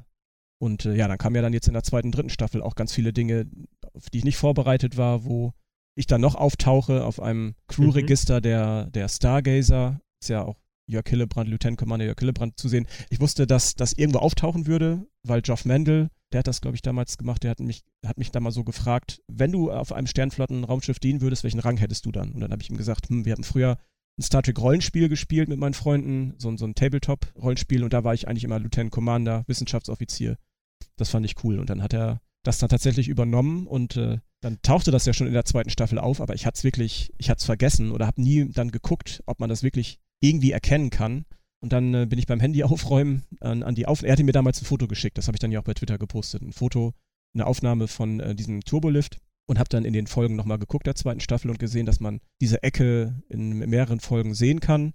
Ja, und dann äh, war ich natürlich super happy, dass ich dann darüber schreiben konnte und dann hat jemand netterweise direkt bei äh, Memory Alpha dann dazu auch den Artikel geschrieben, sodass ich dann dieser Offizier jetzt auch dann äh, bei Memory Alpha zu finden ist. Also ich wusste schon ähm, seit einem über einem Jahr, dass mein Name in den Credits auftauchen würde. Das war für mich unfassbar und unglaublich, dass ich also so geehrt werde und auch, dass meine Arbeit letztendlich dann scheinbar doch so relevant und wichtig war, dass, dass man mich in die Credits mit aufnimmt. Ich habe ja einfach immer nur gearbeitet und meine, meine Recherchen dann abgeliefert, aber mir hat ja nie jemand gesagt, du bist übrigens unser Research Assistant oder ich stand ja auf keinen Listen drauf. Ich war halt dann eine Kontaktperson, die man anschreiben konnte, wenn man was wissen wollte. Aber das war ja vorher nie so klar und ähm, Erst hieß es, dass ich in der letzten Folge dann auftauche, der dritten Staffel. Und dann irgendwann sagte Dave, nee, wir haben dich schon in die erste Folge gepackt. Und dann war mir klar, okay, wenn ich in der ersten Folge dann da auftauche, dann weiß es jeder. Bis dahin halte ich das sozusagen geheim oder schreibe da nicht drüber, dass ich mitgearbeitet habe und dann kann ich es ja publik machen. So, und dann war es das für mich gegessen. Hat mich riesig gefreut. Kann es immer noch nicht glauben, dass das da steht. Und dann kam dann so raus, ach übrigens, du tauchst auch in der zweiten Folge auf. Das habe ich vor fünf Wochen oder so erfahren. Da hieß es dann wieder, in der letzten Folge tauchst du auch auf. Und da dachte ich, oh, wie geil, die letzte Folge. Da sieht man ja bestimmt noch die Enterprise D-Brücke und die ganze Cruise wieder zusammen. Das ist natürlich auch eine riesige Ehre, dass ich dann da ähm, nochmal mit Namen auftauche. Und äh, dann kam Folge 9 und ich hatte mit Folge 10 gerechnet. Und dann, also ich weiß nicht, wie es euch ging. Die Folge habe ich am Ende, die letzten 10 Minuten, habe ich nur Rotz und Wasser geheult. Das war einfach zu viel mir das alles anzugucken, die Brücke und nach so vielen Jahren Arbeit jetzt dran zu sehen, dass das wirklich dann, wie geil das aussah und wie originalgetreu die nachgebaut worden ist. Man kennt ja so andere Enterprise D-Brücken. Ich weiß nicht, ob ihr damals ja. auf der Star Trek World Tour wart in Düsseldorf. Da war ich, da war ich mit 18 und äh, hab mir die angeguckt und die war, das war cool, aber die war halt mhm. halt nicht so, wie sie sein musste.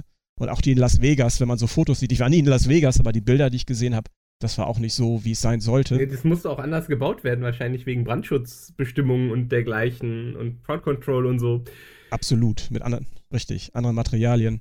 Jedenfalls habe ich dann die Folge gesehen und äh, war nicht vorbereitet und dann lief dann ja der Abspann und dann in, in, dem Abspann von Folge 9 hört man ja auch den, die TNG-Musik nach so ein paar Namen, die eingeblendet werden.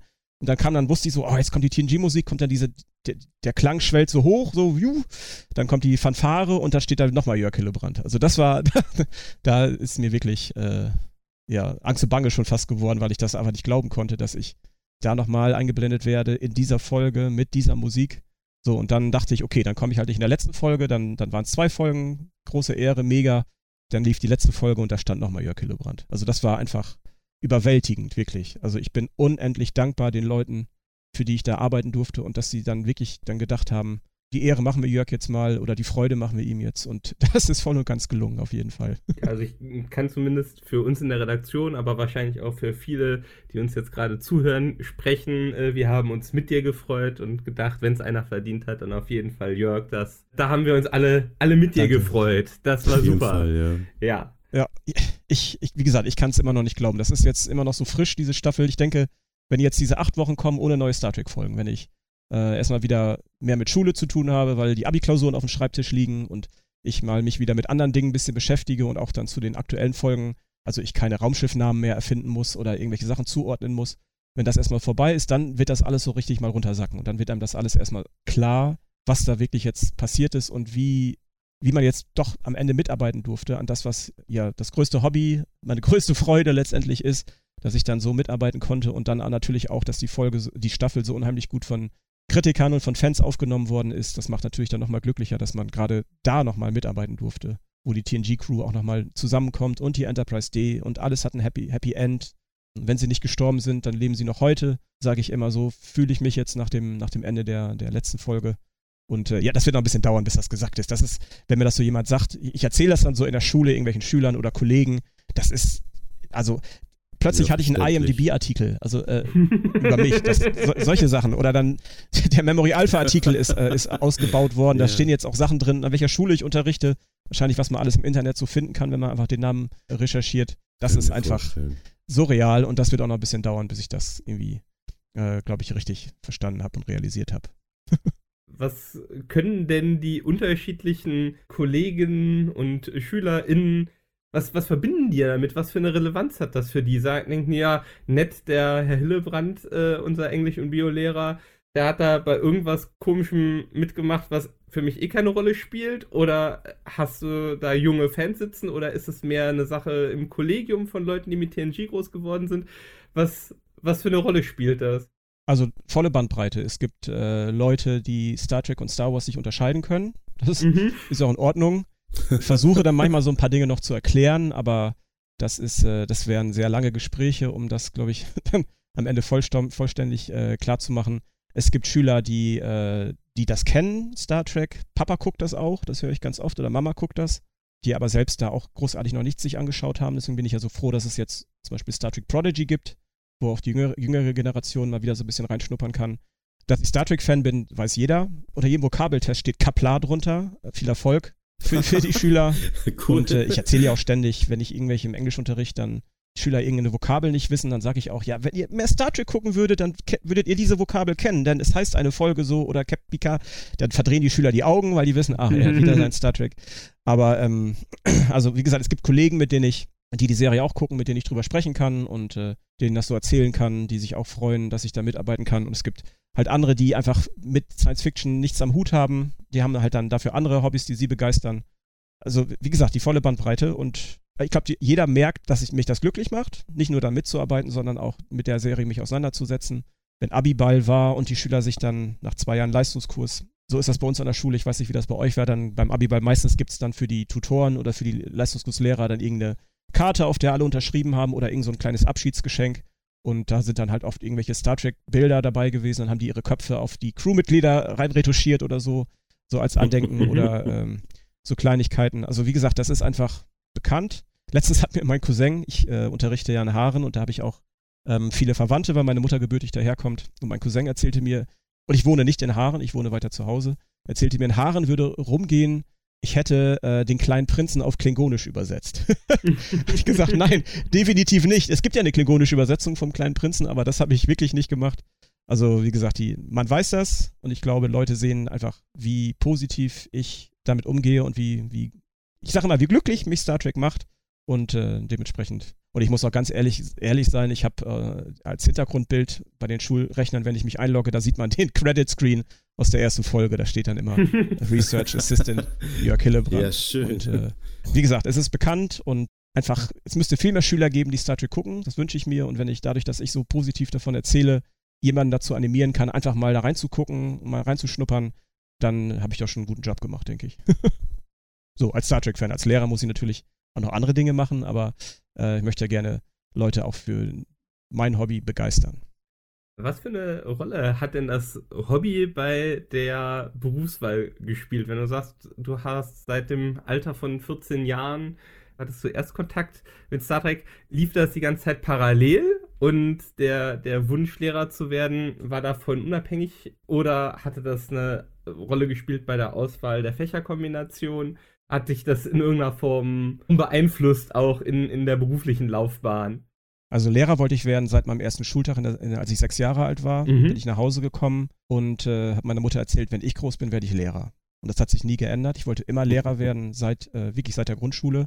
Dann war mir halt klar, wenn ich dann, als ich dann in die höheren Jahrgänge gekommen bin, irgendwann, okay, ich möchte Lehrer im Gymnasium werden, hier gefällt mir das. Das äh, ist in keinster Weise von Star Trek beeinflusst worden. Die Fächerwahl allerdings. Also ich, ich, ich habe schon Star Trek geguckt, bevor ich 14 war, aber ich, ich kann ja genau nachvollziehen, an welchem Tag ich Trekkie geworden bin, weil ich da zum ersten Mal mir Notizen gemacht habe, als ich eine Folge geguckt habe. Und diese Notizen habe ich noch. Habe ich das Datum aufgeschrieben, äh, am 20. Oktober 1994.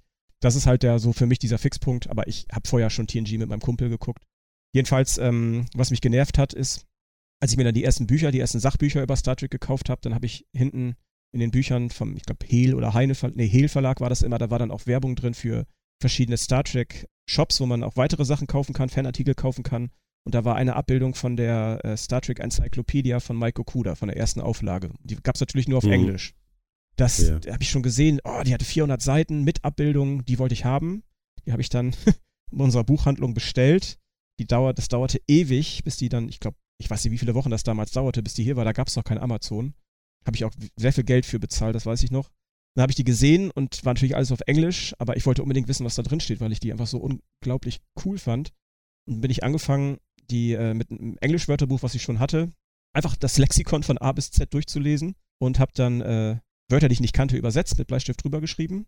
Und man sieht, wenn man sich das Buch anguckt, dass diese Bleistiftwörter, die ich drüber geschrieben habe, werden von Mal zu Mal weniger. Das heißt, ich habe dann immer mehr verstanden und dann war mir halt irgendwann klar, Englisch brauchst du, damit du Star Trek noch besser verstehen kannst und noch besser genießen kannst oder auch früher äh, lesen kannst. Ich musste dann halt nicht Jahre warten oder Monate warten, bis es die deutsche Übersetzung der Bücher gab, sondern habe mir die dann direkt auf Englisch gekauft. So und so habe ich einfach dann über Star Trek den Bezug zur englischen Sprache gefunden und deswegen ist es dann mein Fach geworden, mein, mein erstes Fach. Und Bio hat mich auch als Kind schon interessiert, aber ich fand es immer so cool, wenn ich in der Oberstufe, in der 11 oder im Bio-LK, werde ich auch nie vergessen, als wir Neurobiologie durchgenommen haben, als es um Nerven und sowas ging, als dann mein, mein Lehrer dann anfing von Neurotransmittern und Synapsen zu erzählen und ich wusste, das kenne ich ja alles schon, das weiß ich ja schon aus TNG. Da gibt es so viele Folgen, in denen solche Sachen auftauchen. Das war dann für mich auch klar, dass Biologie mich einfach unheimlich reizt. weil ich das auch mit ja, Naturwissenschaften äh, verbinden kann mit meiner Liebe zu Star Trek. Und äh, ja, so bin ich dann Bio- und äh, Englischlehrer geworden und möchte es auch nicht missen. Äh, mein Beruf, aber auch meine beiden Fächer. Bei uns war das so damals an der Schule, wenn jetzt zum Beispiel letzter Schultag war oder keine Ahnung, der Lehrer keine Lust hatte, wurde dann öfter mal ein Filmchen, wurde dann öfter mal ein Filmchen gezeigt oder so. Machst du das auch? Wenn ich weiß, dass es wirklich eine Stunde ist, in der die Schüler zum Beispiel keine Schulbücher mehr haben, weil die schon abgegeben worden sind, dann kann das sein, dass ich mit denen auch eine Folge Star Trek gucke. Ja. Also so, okay. aber auch, es gibt auch Folgen, die ich tatsächlich im Unterricht gucke. Wenn wir in Biologie Kreationismus und Evolution durchnehmen, also wir nehmen Kreationismus überhaupt nicht durch, aber wenn wir Evolution machen und dann auch über andere, ich sag mal, Evolutionstheorie sprechen, da gibt es ja die Voyager-Folge Herkunft aus der Ferne, Distant Origin, in der es ja diese Doktrin mhm. gibt und äh, die äh, Professor Gegen ja herausfindet, dass äh, wir Menschen quasi mit den, mit den Woth, mit den Dinosauriern verwandt sind. Aber das wird halt abgelehnt, weil es gegen die Doktrin ist. Ja. Und äh, die Folge gucke ich und diskutiere dann mit den Schülern darüber. Konflikt zwischen Wissenschaft und Religion. Ich habe tatsächlich damals, als die Star Trek-Kostüme und Requisiten versteigert worden sind, es gab einen Sammler, für den ich viel recherchiert habe und ihm geholfen habe, herauszufinden, welche seiner äh, Kostüme oder Requisiten auch in anderen Folgen noch zu sehen waren wenn man weiß, dass irgendein ein Requisit nicht nur eine Person mal in der Hand hielt, sondern auch dann Data in einer anderen Folge hatte, erhöht das ja unheimlich den Wert. Das heißt, den habe ich, glaube ich, einen riesigen Gefallen dadurch getan, dass ich mhm. denen da helfen konnte. Und der hat dann mal gesagt, such dir irgendein Star Trek-Kostüm aus, was in den nächsten Wochen ähm, versteigert wird. Sag mir Bescheid, ich kaufe dir das, schick dir das zu. Das, soll, das sollst du als Geschenk dafür kriegen. Und dann habe ich mir das Kostüm ausgesucht, was die äh, Ministerin Odala heißt sie, glaube ich, die dann sagt, nein, die Doktrin muss weiterhin gültig sein. Dieses Kostüm habe ich und wenn ich die Folgen mit den Schülern gucke, dann gehe ich am Ende in die Sammlung und hole das raus und zeige denen das und sage dann, seid wie Professor Gegen, seid nicht wie äh, Kanzlerin Odala oder ich, wie gesagt, ich habe ihren Namen gerade nicht auf dem Schirm. Hm. Also das äh, kommt schon vor, wenn wir das Civil Rights Movement durchnehmen im Englischunterricht, dann äh, habe ich eine Unterrichtsstunde, in der es um Uhura geht, also ähm, die Shell Nichols, äh, diese berühmte Geschichte ja. mit Martin Luther King, die gehen wir dann zusammen durch. Representation ja. Matters und solche Dinge. Also es gibt Anlässe, in denen ich Star Trek auch wirklich direkt in den Unterricht mit einbeziehen kann. Aber manchmal, wie du schon sagst, vor den Ferien, wenn sonst nichts mehr läuft und die Schüler auch nicht irgendwelche Spielchen spielen wollen, dann äh, gucken wir auch mal eine Folge Star Trek. Ja. Sowieso jetzt mit Prodigy, die ja viel kürzer sind, passt das viel besser kommt tatsächlich selten vor. Ja. Hm. Also ich habe es leider nie selber erfahren, aber ich äh, hatte einen äh, Englischlehrer an dem Gymnasium, wo ich äh, zur Schule ging, mhm. der tatsächlich auch im Englischunterricht immer mal wieder Star Trek-Folgen reingeschoben hat, eben allerdings dann eben unter anderen Gesichtspunkten. Quality of Life, glaube ich, hatte er mal äh, unterm Arm, ne, um dann eben eine Diskussion anzuregen darüber, was denn jetzt wirklich schützenswertes Leben auszeichnet und dergleichen. Mhm. Cool. Also ja, aber äh, war nicht Toll. mein Lehrer. Achso, okay. Aber ich war zu dem Zeitpunkt auch äh, Trekkie und habe das äh, wohlwollend begleitet. Immer wieder ja. neidisch dann äh, rübergeguckt und gesagt, ach verdammt, die dürfen denn im Unterricht Star Trek gucken. Ich hatte auch solche Lehrer, die einfach aufgeschlossen waren und also ich hatte eine Lehrerin, bei der hatte ich Deutsch in der Oberstufe und da, wenn es Anlässe gab, mal Star Trek mit einzubauen, sie war selbst auch Trekkie oder ist Trekkie, wenn es Anlässe gab, Star Trek mit einzubauen, so in, in kleinem Maße, dann äh, durfte ich das, dann habe ich das gemacht. Ich kann mich erinnern, dass wir einmal, jeder sollte Märchen schreiben, das habe ich auch gemacht und ich habe dann, die, alle Charaktere in diesem Märchen hatten Namen aus irgendwelchen TOS-Folgen. Äh, das ist einfach, wenn ich, wenn ich Star Trek in irgendwas einbaue, was vielleicht, ich versuche Dinge, die mir nicht viel Spaß machen, unter anderem halt diese, damals diese, dieses Märchen zu schreiben, versuche ich mir äh, schmackhaft zu machen, indem ich dann den Star Trek Twist den Star Trek Bezug mit reinbringe. Und äh, dann habe ich das gemacht und dann ging mir das vielleicht viel flotter von der Hand, äh, diese Geschichte zu schreiben. Und bei ihr war es dann tatsächlich so, das werde ich auch nie vergessen, in der mündlichen Prüfung in Deutsch ging es, ja, jetzt werden ja Leute zuhören, die davon wirklich Ahnung haben. Ich habe die Geschichte schon oft erzählt, aber es ging um Brecht und Dürrenmatt. Ich weiß nicht mal genau was. Ähm, wir haben davon äh, von beiden Lektüren gelesen in der 12 und 13. Einer von beiden muss gesagt haben, dass es äh, in, in der Zeit, in der sie damals geschrieben und gelebt haben, dass es keine Helden mehr geben kann, weil, weil zu dem Zeitpunkt jeder Mensch nur an sich selbst denkt oder dachte und äh, heutzutage sicherlich teilweise noch genauso und ähm, nicht an andere denkt und ein Held denkt nicht an sich, sondern denkt an andere und, und hilft anderen und äh, hilft denen aus der Not und es gab laut diesem Autoren, einen von den beiden muss es gewesen sein, gab es halt einfach Helden nicht, weil Menschen einfach so sind und nur an sich selbst denken. Und dann war die Frage, die letzte Frage in der mündlichen Prüfung in Deutsch, ob denn äh, laut der Definition von, wie gesagt, ich weiß nicht mehr, ob es Brecht oder Dürrenmatt war, Captain Kirk und Captain P äh, Picard Helden sind. So, und dann habe ich dann be beantwortet, ja, die wären Helden, denn in der Zukunft, wo ich die Geschichte erzähle, ich kriege gerade Gänsehaut, in der, in der Zukunft gibt es diesen, diesen Neid nicht mehr und auch dann äh, Armut und, und äh, Missgunst. Ähm, in der Zukunft ist für, für alle Menschen gesorgt und äh, dann kann es wieder Helden geben, weil Leute einfach alles haben, was sie, was sie brauchen. Und es gibt Menschen, die an andere denken und sich für andere einsetzen und auch vielleicht für andere opfern.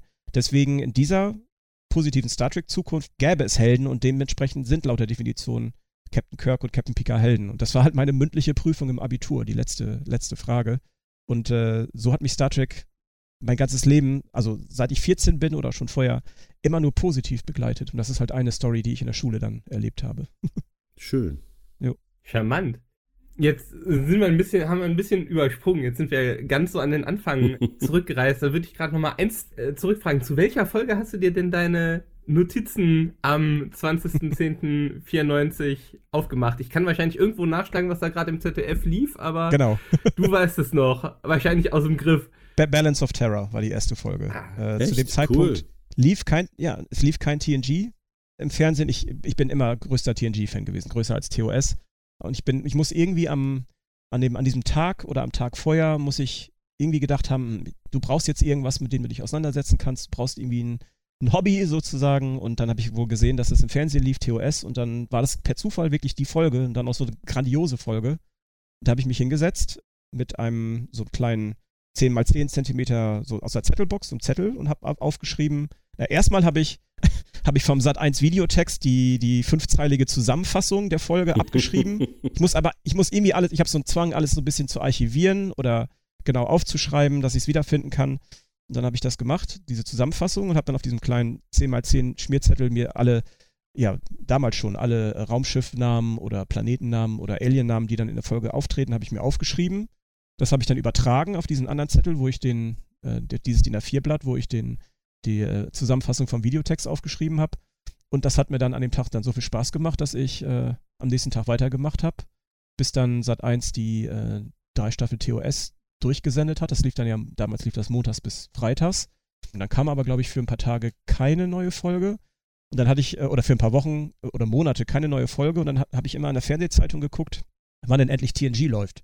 Oder ob das dann wieder kommt. Und dann kam irgendwann, zwei Wochen kriegt man ja meistens die Fernsehzeitung. Vorher sah ich dann dass irgendwann Anfang Mai 495, dass dann TNG komplett von vorne ausgestrahlt werden sollte. Ich glaube sogar damals erst zum zweiten Mal mit allen Folgen oder so. Also es war dann wirklich noch, die letzten Folgen waren dann noch relativ neu.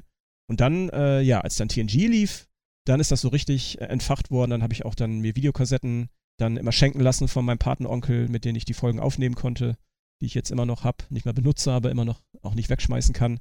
Und äh, ja, dann ist das einfach, TNG ist, hat, dafür brenne ich einfach noch, noch viel mehr als äh, für TOS, was auch an der deutschen Synchro liegt, die ich nicht als, als Kind auch jetzt noch nicht so wirklich ernst nehmen kann. Und ich hm. bin dann irgendwann angefangen, alles nur auf Englisch zu gucken, weil ich ja das Glück habe, dass ich in der Nähe der holländischen Grenze wohne, wo, also TNG damals, dann auch Voyager, liefen dann auf Englisch mit holländischen Untertiteln. Und die habe ich dann auch aufgenommen. So konnte ich dann auch sehr früh für Ömme, für nix, konnte ich dann Star Trek auf Englisch gucken und musste mir nicht diese teuren Kaufvideokassetten, die es damals ja auch schon gab, äh, kaufen. Ja, so ist das gekommen. Also die erste Folge war, ich weiß gar nicht, wie die auf Deutsch heißt, Balance of Terror. Spock unter Verdacht. Immer noch, ja, genau, Spock, Spock unter Verdacht, genau. Mhm.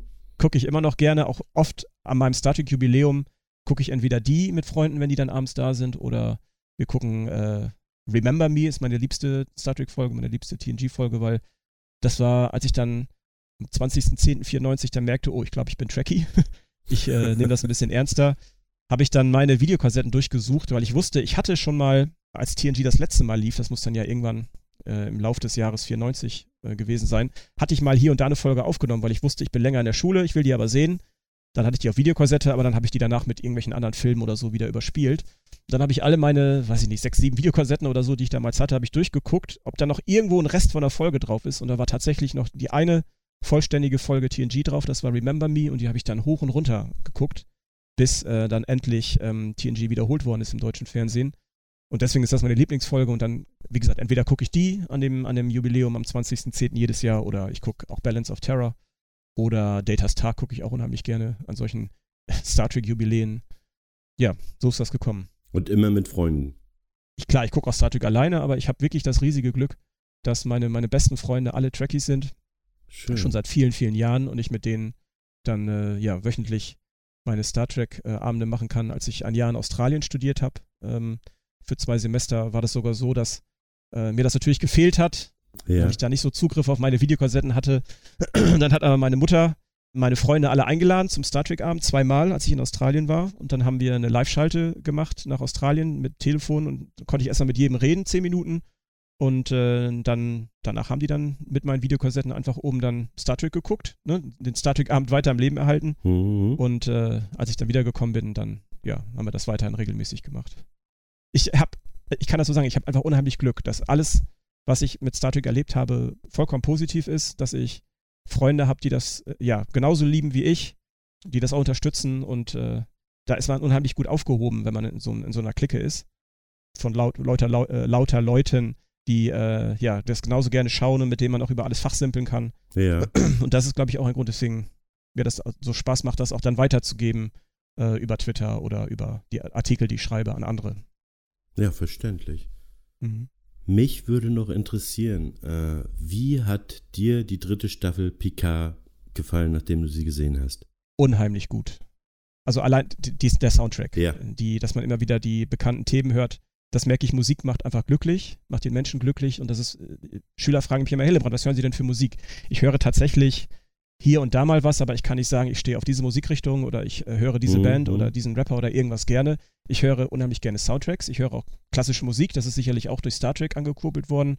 Ja. Aber ich höre unheimlich gerne Soundtracks und natürlich die Star Trek Soundtracks und wenn dann diese bekannten Themen oder diese bekannte Musik dann wieder auftaucht, da merkt man schon, wird man so ein bisschen emotional, also klar, wird man dann als, als Zuschauer man wird so ein bisschen, die spielen mit einem und die wissen auch, dass diese Musik das in einem erzeugt und dass man etwas deswegen besser findet, aber ich finde, dass es unheimlich gut eingesetzt worden ist ähm, mhm. in dieser Staffel.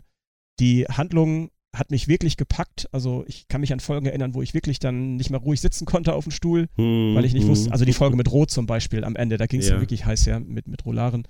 Ähm, oder auch die, die vorletzte Folge, als dann klar wurde, was es mit Jack auf sich hat. Nicht die vorletzte, die Folge 8 muss das ja schon gewesen sein, ich komme schon ganz durcheinander. Ähm, ja, hat mich unheimlich gefesselt. Natürlich habe ich dann die Folgen auch mit einem anderen Blickpunkt gesehen, weil ich dann wusste, okay, kommt jetzt irgendwas, wo ich mitgeholfen habe, sehe ich das in der Folge, taucht das da irgendwo auf.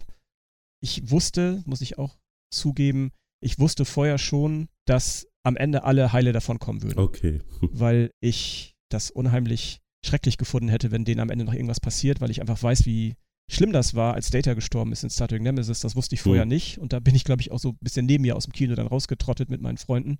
Wir waren alle ein bisschen äh, baff.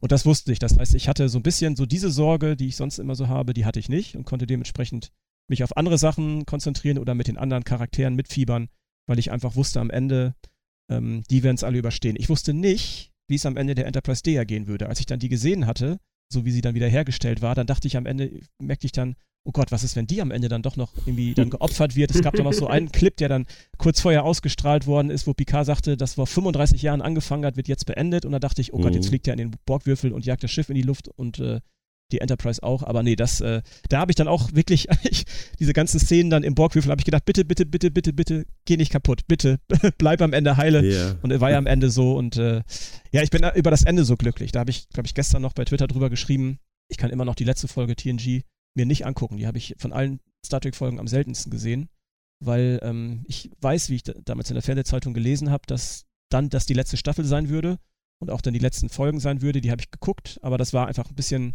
Ich wollte nicht, dass es äh, vorbei ist und die, deswegen gucke ich die immer noch sehr, sehr selten. Ne? Dann äh, in äh, Generations, den haben wir jetzt letztens noch zweimal in 4K äh, zusammengeguckt. Ähm, ja, mhm. die Enterprise D, als sie zerstört wird, diese, diese zertrümmerte Brücke am Ende, das fand ich auch ich dachte dann immer, auch damals schon, als ich das im Kino gesehen habe, welche Leute haben das kaputt gemacht? Wer, wer konnte das über sich bringen, die so kaputt zu machen? Also wirklich dann diese ganzen Sets. Man sieht ja auch dann schon äh, auf der Amagosa-Station. Wie gemein, richtig. Ja. Wieso? Ja. Also das äh, war mir unbegreiflich genauso in äh, Star Trek First Contact, als äh, Picard seine, äh, seine Schiffe zerstört und äh, Lilly dann die Teile aufsammelt und sagt, du hast deine Schiffchen zerstört und dann hat, er, hat mhm. sie halt einen mhm. Teil der Enterprise D in Händen. Da habe ich auch gedacht, ach, das sitzt immer noch tief. Und dann ist Data ja, halt gestorben in Nemesis. Das waren alles so unbefriedigende Enden für Star Trek. Und jetzt dann dieses Ende zu sehen, was wir jetzt in der dritten Staffel bekommen haben und auch, dass alle glücklich am Ende sind und alle doch das bekommen haben, was sie wollten und dass man auch vor allem weiß, die werden auch weiter jetzt noch Karten spielen und werden weiter glücklich mhm. sein. Da werden noch weitere Feiern kommen, wo alle zusammenkommen. Das ist einfach so, wie gesagt, und wenn sie nicht gestorben sind, dann leben sie noch heute. So kann ich jetzt mit den anderen Sachen viel besser leben und kann mir auch dann die angucken, weil ich einfach weiß. Und da gucke ich halt die dritte Staffel Picard, dann sieht man ja, wie sie alle wieder zusammenkommen und dass am Ende doch alles wieder mhm. gut ist. Ja, schön. So sehe ich das. Du hattest es eben schon mal gesagt. Du bist seit 2004 Kontributor für Ex Astriscientia gewesen. Hast du die Seite irgendwann entdeckt oder hast du Bernd irgendwie im wahren Leben kennengelernt? Oder wie, wie ist das zustande gekommen, dass du da so wahnsinnig viel produziert hast und, und niedergeschrieben hast? Ähm, ich ich habe Bernd noch nie gesehen. Ich habe noch nie mit ihm persönlich gesprochen. Wir äh, kennen uns nur über E-Mails tatsächlich. äh, vor Corona irgendwann hatte Bernd vorgeschlagen, dass wir mal äh, uns auch mal treffen könnten auf einer Convention. Und dann war ich so weit, dass ich gesagt habe, okay, ich kann mir das, ich, ich mag keine großen Menschenmengen. Das ist für mich einfach alles ein bisschen viel. Und dann habe ich gesagt, okay, machen wir mal, dann können wir uns mal sehen. Und dann ist halt Corona dazwischen gekommen. Da haben wir nie wieder davon geredet. Aber ich habe äh, ihm, wie gesagt, ich habe noch nie mit ihm telefoniert, immer nur, wir haben immer nur E-Mail-Kontakt äh, äh, miteinander. Ähm, ich kannte die Seite schon länger, weil mich einfach, ja, genau wie viele Star Trek-Fans, glaube ich, auch die Raumschiffe unheimlich interessieren. Und vor allem mag ich auch die außerirdischen Raumschiffe gerne. Fast noch mehr als die, die Föderationsraumschiffe, weil die finde ich fast langweilig. Ein bisschen langweilig, weil die alle ja irgendwie so gleich aussehen und äh, die, die coolen außerirdischen Designs, die fand ich viel spannender. Und er hatte auf seiner Seite dann ja schon Unmengen äh, an Artikeln über die Schiffe von Wolf 359 zum Beispiel. Den Artikel habe ich hundertprozentig vorher schon ein paar Mal gelesen. Mhm. Fand ich ganz beeindruckend, welche, welche Wracks da auftauchen. Und er hatte dann, ich meine, den Artikel geschrieben über die Größe der Kazon-Schiffe. Ähm, weil das hier, es gibt ja mhm. so ein mhm. paar Raumschiffe, die sehen je nach Folge unterschiedlich groß aus. Und da hat er einen Artikel drüber geschrieben. Und den hatte ich gelesen. Und ich hatte kurz vorher äh, Voyager geguckt und nochmal neue Screenshots gemacht. Und da war mir halt aufgefallen, dass es von dem Kazon von dem, von dem klassischen Kazon-Schiff zwei Größen gibt, den Kazon Fighter und den Kazon Raider. Und der Fighter ist so groß, so quasi größeres Shuttle oder so groß wie ein Runabout und der Raider ist halt das größere Schiff.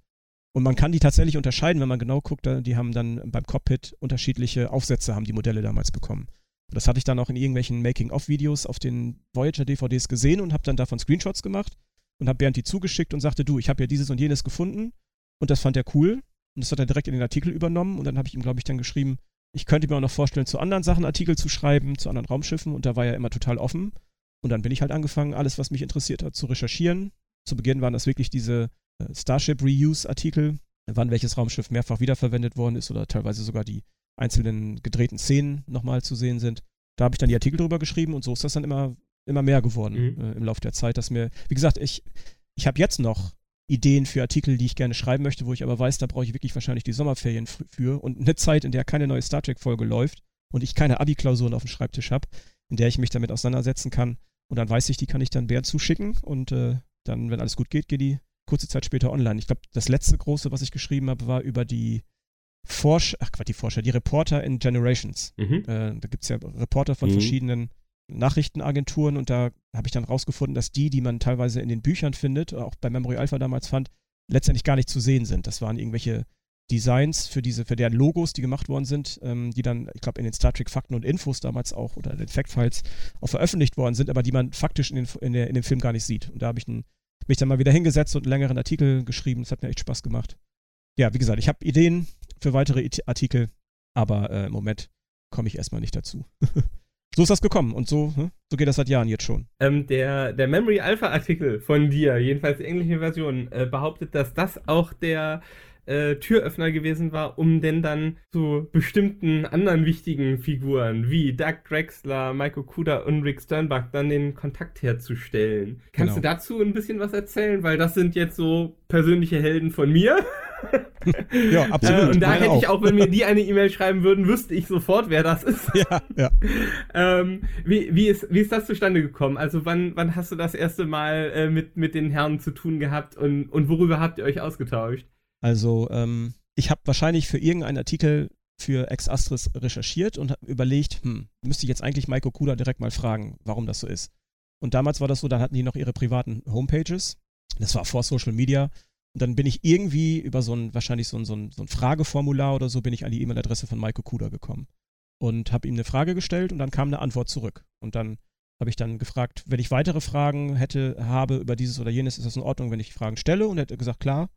Und so ist das halt gekommen, dass ich dann mit ihm einfach dann mehr in Kontakt getreten bin und immer, wenn ich irgendwas Neues, einen neuen Artikel geschrieben habe, habe ich dann Bernd gesagt, ich kann ja nochmal Mike fragen, ob er da noch irgendwas ähm, hinzuzufügen hat. Das war sehr fruchtbar damals, zum Beispiel als TOS remastered worden ist. Da habe ich, ähm, hat Mike mir dann so ein paar Hintergrundinfos gegeben, die ich dann auch an Memory Alpha weitergeben konnte irgendwelche Registrierungsnummern von, von Constitution-Klasse-Raumschiffen, die dann in den alten Folgen nicht drin waren, die man im Hintergrund von der Sternbasis sieht, aber die dann in der, in der remasterten Folge eingefügt worden sind. Da hat er mir so ein paar einfach Input gegeben oder Infos gegeben, die ich dann für die Artikel bei. Und dann frage ich auch jedes Mal, darf ich diese Informationen quasi bei Ex-Astris oder bei Memory Alpha weiterverwenden? Das hat er dann gesagt, ja. Und so ist die dann auch dann quasi so zugänglich für alle geworden, diese Infos. So ist das mit Mike entstanden und bei Doug und bei John John Eves und Doug Drexler. Da war das so, die hatten für eine gewisse Zeit mal Blogs mhm. und haben da ähm, äh, irgendwelche Fotos oder, oder ähm, ähm, äh, wie heißt das? Design, Design Concept Art. Sketches, Design. Eavesdropping with genau, Johnny, richtig. kann ich mich mhm. noch dran erinnern. War genau. ich Stammgast, richtig. ja. Ja, ich auch. Das war die Seite. Und, äh, und Drax-Files bei Doug Drexler. Richtig, ja. Haben die dann Sachen, also bei John war das so, der hat irgendwelche Konzeptzeichnungen von Raumschiffen gepostet und ich habe dann einfach in die Kommentare dann Screenshots aus meiner Screenshot-Sammlung von den Raumschiffen dann gepostet, wie man sie dann letztendlich am Ende dann sah in der Folge. Das waren so Dinge, auf die er irgendwie keinen Zugriff hatte. Also er hatte dann nicht, hat das nicht gemacht und das hat ihn, hat ihn gefreut, dass ich das gemacht habe und dass ich die Bilder gepostet habe und das war bei Doug Drexler ganz ähnlich. Und so bin ich dann äh, mit denen in Kontakt gekommen. Dann auch, dass ich mit denen schreiben konnte und auch wenn ich Fragen hatte zu irgendwas, was die designt haben oder wo die mit dabei waren, dass ich dann einfach da eine Antwort, eine nette Antwort bekommen habe. Das ist eigentlich mit allen so. Mit Rick Sternbach genauso. Den, äh, der hatte ja auch eine eigene äh, Homepage, da habe ich dann auch mal so ein bisschen nachgefragt. Äh, Geoff Mandel, Mandel, der die, ähm, der auch jetzt in PK wieder viel mitgearbeitet hat und äh, der die Star Trek Star Charts zum Beispiel mhm. gemacht hat und früher auch schon sehr aktiv in Star Trek war, mit, mit äh, Doug Drexler auch schon viel gearbeitet hat. Mit dem habe ich so Kontakt bekommen und einfach, wie gesagt, man hat einfach dann sich getraut und geschrieben und immer eine nette Antwort bekommen. Und dann war es so, dass ich muss ich auch wieder überlegen, wann das war. 2009 und 2010 bin ich zweimal nach Los Angeles rübergeflogen und habe mir die Star Trek Drehorte angeguckt. Also ich habe so eine, so eine, also heutzutage kriegt man dafür solche fertig, kann man fertige Touren mhm. buchen, eine Harry Potter Tour oder eine Herr der Ringe Tour. Mhm. Ich war in Neuseeland, da wirst du dann zugemüllt oh, damit, geil. ja. Mhm. Ja, auch Menno. äh, jedenfalls habe ich dann einfach auch mit den Memory Alpha Artikeln und mit dem, was ich in allen möglichen Büchern gefunden habe, auch in in der Star Trek, äh, im Star Trek Companion von Larry habe ich ähm, Larry Nemeczek, ich weiß nicht, wie man seinen Nachnamen Ich richtig glaube, das war ganz gut.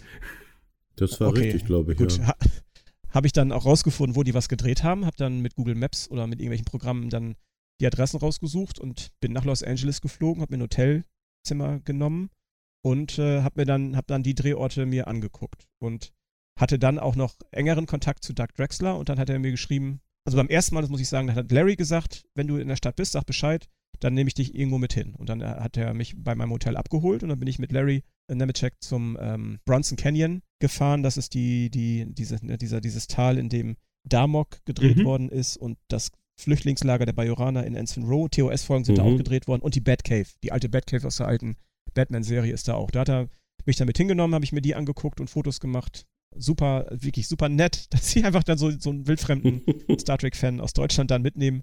Und beim zweiten Mal ähm, hatte mir Doug gesagt, wir können ja auch mal was machen, wenn du da bist. Und dann hat er mich zu sich nach Hause eingeladen. Dann durfte ich äh, da bei ihm im Wohnzimmer sitzen und habe seine Frau kennengelernt wow. und seinen Papagei kennengelernt. Ich durfte mit einer Plastiktüte um die Hände durfte ich seinen Oscar in der Hand halten. Das ist auch total surreal, dass ich meinen Oscar in der Hand halte, hatte und ich glaube die Grammys, nee, die Emmys auch.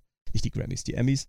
Und dann ist er mit mir ähm, zu, ja, da komme ich jetzt mal durcheinander, welche Studios das sind. Wir waren in irgendwelchen Filmstudios. Ich komme, ist das Warner oder ist das Ma, nee, Warner Brothers? Jedenfalls da, wo die ähm, Fairhaven gedreht haben. Fairhaven äh, in Voyager mhm. und äh, St. Clair in dem, äh, ich sag mal, dem Nazi-Zweiteiler von Voyager. Mhm. Killing. War das nicht Killing MGM? War das nicht N Dann war es MGM, ja, dann war es ja. MGM. Wie gesagt, das, äh, manche Sachen muss ich auch wirklich nachschlagen, bevor ich, sollte, hätte ich nachschlagen sollen, bevor ich davon erzähle. Jedenfalls hat er mich dann darum geführt und noch nachher noch bei auf den Paramount Studios auch. Also quasi ich konnte so ein bisschen hinter die Kulissen schnuppern und äh, habe dann da schöne Fotos gemacht für irgendwelche Artikel, die ich damals schreiben wollte, so Vergleichsartikel wie die nutze ich jetzt noch die Bilder, aber die Artikel sind nie entstanden. Und äh, ja, durfte mir dann äh, Fairhaven und ähm, St. Clair angucken und dann war ich auch auf den Paramount, auf dem Paramount-Gelände, wo die auch so viele, auf den New York Street Sets, wo die so viele ähm, mhm. Folgen gedreht haben.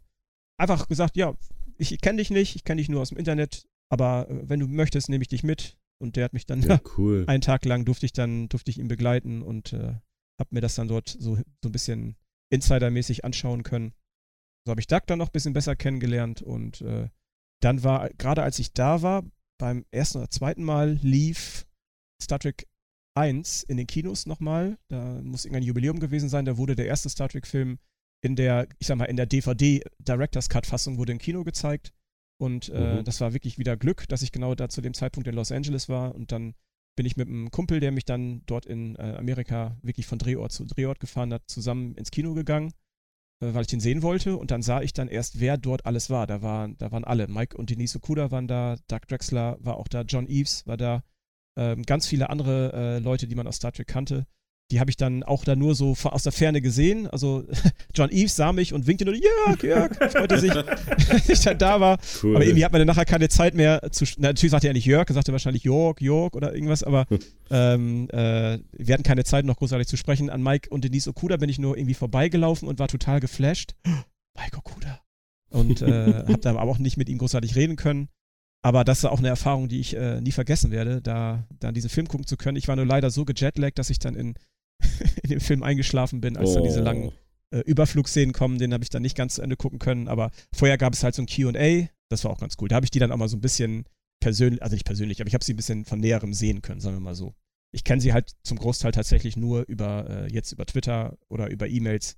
Immer wenn ich mal irgendwas gerne wissen möchte für ihren, irgendeinen Artikel, den ich schreibe, dann weiß ich, frag sie einfach, vielleicht wissen die was, vielleicht können die was dazu sagen. Die sind immer unendlich hilfsbereit und freundlich, wirklich. Also nur ganz nette Menschen, nur positive Erfahrungen habe ich mit denen gemacht. Kann ich anders Schön. nicht sagen. Und so habe ich die halt kennengelernt letztendlich. Aber einfach, ich habe mich getraut und habe denen da eine E-Mail geschrieben und habe da eine nette Antwort bekommen und äh, so lief das mit allen. Ja, cool. Ich kann im Übrigen auch nur bestätigen. Also wir haben auch mal äh, zum Voyager-Finale haben wir mal die Fühler ausgestreckt zu ein paar äh, Menschen, die damals die visuellen Effekte für Voyager gemacht haben und das war auch eine rundum positive Erfahrung. Also das sind äh, Menschen, auf die man auf einem kurzen Dienstweg tatsächlich erreichen kann. Und ja. ich, ich weiß nicht, äh, wie das dir geht, aber so die Menschen, die hinter den Kulissen gewerkelt haben, davon sind, haben einige bei mir auch einen, einen Star-Rang, der so den einen oder anderen Schauspieler oder Schauspielerin sogar abhängt. Das ist sogar ganz, ja. ganz witzig, dass man da dann. Ist bei mir ganz genauso. Ja. Ähm, Hundertprozentig genauso du hast, äh, das hast du ganz am Anfang mal kurz erwähnt, eben nicht nur auf Ex Astro Scientia bei, bei Bernd unterwegs gewesen, sondern auch bei Memory Alpha ganz stark und, und warst da als Admin unterwegs. Hat sich das ganz organisch ergeben, dass du gesagt hast, ja, das, was ich ansonsten so im Prinzip an Fakten sammle, das kann ich da dann auch in dieses große Repository mit, mit ablegen? Oder ist jemand von Memory Alpha auf dich zugekommen? Wie hängst du da mit in Verbindung? Und vor allen Dingen in eine Admin-Position kommt man ja auch nicht so ohne weiteres. Also ich war mal auch für ein öffentliches Wiki-Admin, da muss man sich ja richtig Sporen verdienen, bevor man so viel Vertrauen entgegengebracht bekommt. Das war einzig und allein Bernd. Bernd hatte, ich hatte großartig mich mit Memory Alpha noch nicht auseinandergesetzt, weil ich zu dem Zeitpunkt alles, was ich recherchieren wollte, eigentlich mit meinen eigenen Screenshot, meiner Screenshot-Datenbank und meinen Star Trek Enzyklopädien mit den Büchern selber noch irgendwie so stemmen konnte. Und er hatte mir erzählt, es gibt ja auch schon, es gibt ja auch eine eine Star Trek Wiki. Ich vermute, dass ich noch nicht mal wusste, was eine Wiki ist. Guck dir das mal an, Memory Alpha heißt sie. Das fand ich natürlich cool, dass sie so hieß wie der Planet in TOS. Hm. Und äh, dann sagt er, das ist eigentlich genau dein Ding. Da könntest du mit deinen Screenshots, glaube ich, eine Menge Artikel mit Bildern versehen, die noch keine Bilder haben. Also ich spreche jetzt immer von der englischen Version von Memory Alpha. Auf der deutschen bin ich ja gar nicht aktiv, weil ich, für mich findet Star Trek mit allem, was ich tue, quasi in Englisch statt. Mhm. Und dann äh, äh, sagte er, äh, ja, guck dir das mal an. Und dann habe ich mir das angeschaut und sagte, Bernd, wenn ich das mache, da werde ich mich sowas von drin verlieren. Da werde ich dann so viel Zeit dann reinstecken, wie ich mich kenne. Es kann sein, dass ich da ein bisschen weniger Artikel oder so für dich schreibe. Und äh, ja, ist dann tatsächlich so gekommen. Ich bin dann angefangen, habe mir das angeguckt und gesehen, dass es bei ganz vielen, glaube ich, Planetenartikeln noch keine Bilder gab zu den Planeten. Und ich wusste, ich habe für jeden Planeten, für jedes Alien, für jedes irgendwas habe ich äh, Screenshots. Und dann bin ich bei A angefangen, oder noch nicht mal bei A. Es gibt irgendeinen Planeten, der mit einer Nummer anfängt. Ich glaube, das ist dieser, was ist das, 892,4 oder so, dieser, dieser Planet, auf dem quasi die Römer äh, nachempfunden werden und habe mich dann im Alphabet durchgearbeitet und für jeden Planeten erstmal dann Screenshot hochgeladen, damit die Artikel so illustriert werden und das habe ich dann für andere Sachen auch gemacht. So, und da ist einfach dann unheimlich viel zusammengekommen und dann wurde ich irgendwann vorgeschlagen. Ich glaube, so lief das als Administrator. Ich bin jetzt fast gar nicht mehr bei Memory Alpha aktiv, also wirklich mhm. selten. Ich habe eigentlich das Administratorrecht gar nicht mehr verdient, aber man hat mich noch nicht rausgekickt und natürlich bin ich stolz drauf, dass ich bei Memory Alpha so aktiv war und so viel äh, editiert habe und Administrator bin. Aber so ist das damals einfach gekommen. Also ich habe dann auch genauso, wie ich mich in andere Star Trek-Sachen dann reinstürze und dann das ganz, ganz, ganz genau mache und dann alles raussuche, habe ich das da auch gemacht und dann einfach, äh, einfach unheimlich viele Screenshots, die ich ja schon hatte, musste ich ja nicht extra noch neu machen, habe ich dann hochgeladen. So ist das letztendlich dann entstanden. Aber es ist wirklich komplett auf Bernds Mist gewachsen. Mhm. Wenn er es nicht gesagt hätte, dann äh, wäre ich vielleicht später dazu gekommen oder gar nicht. Aber der hatte das vorgeschlagen und äh, ja, dann hat mir das einfach riesig Spaß gemacht. ähm, das ging dann so weit, die Anekdote muss ich auch noch erzählen. Ja. Die ist so lustig. Äh, ich finde sie lustig. Ähm, ich habe dann über allen möglichen Kram dann bei Memory Alpha die Artikel ein bisschen erweitert.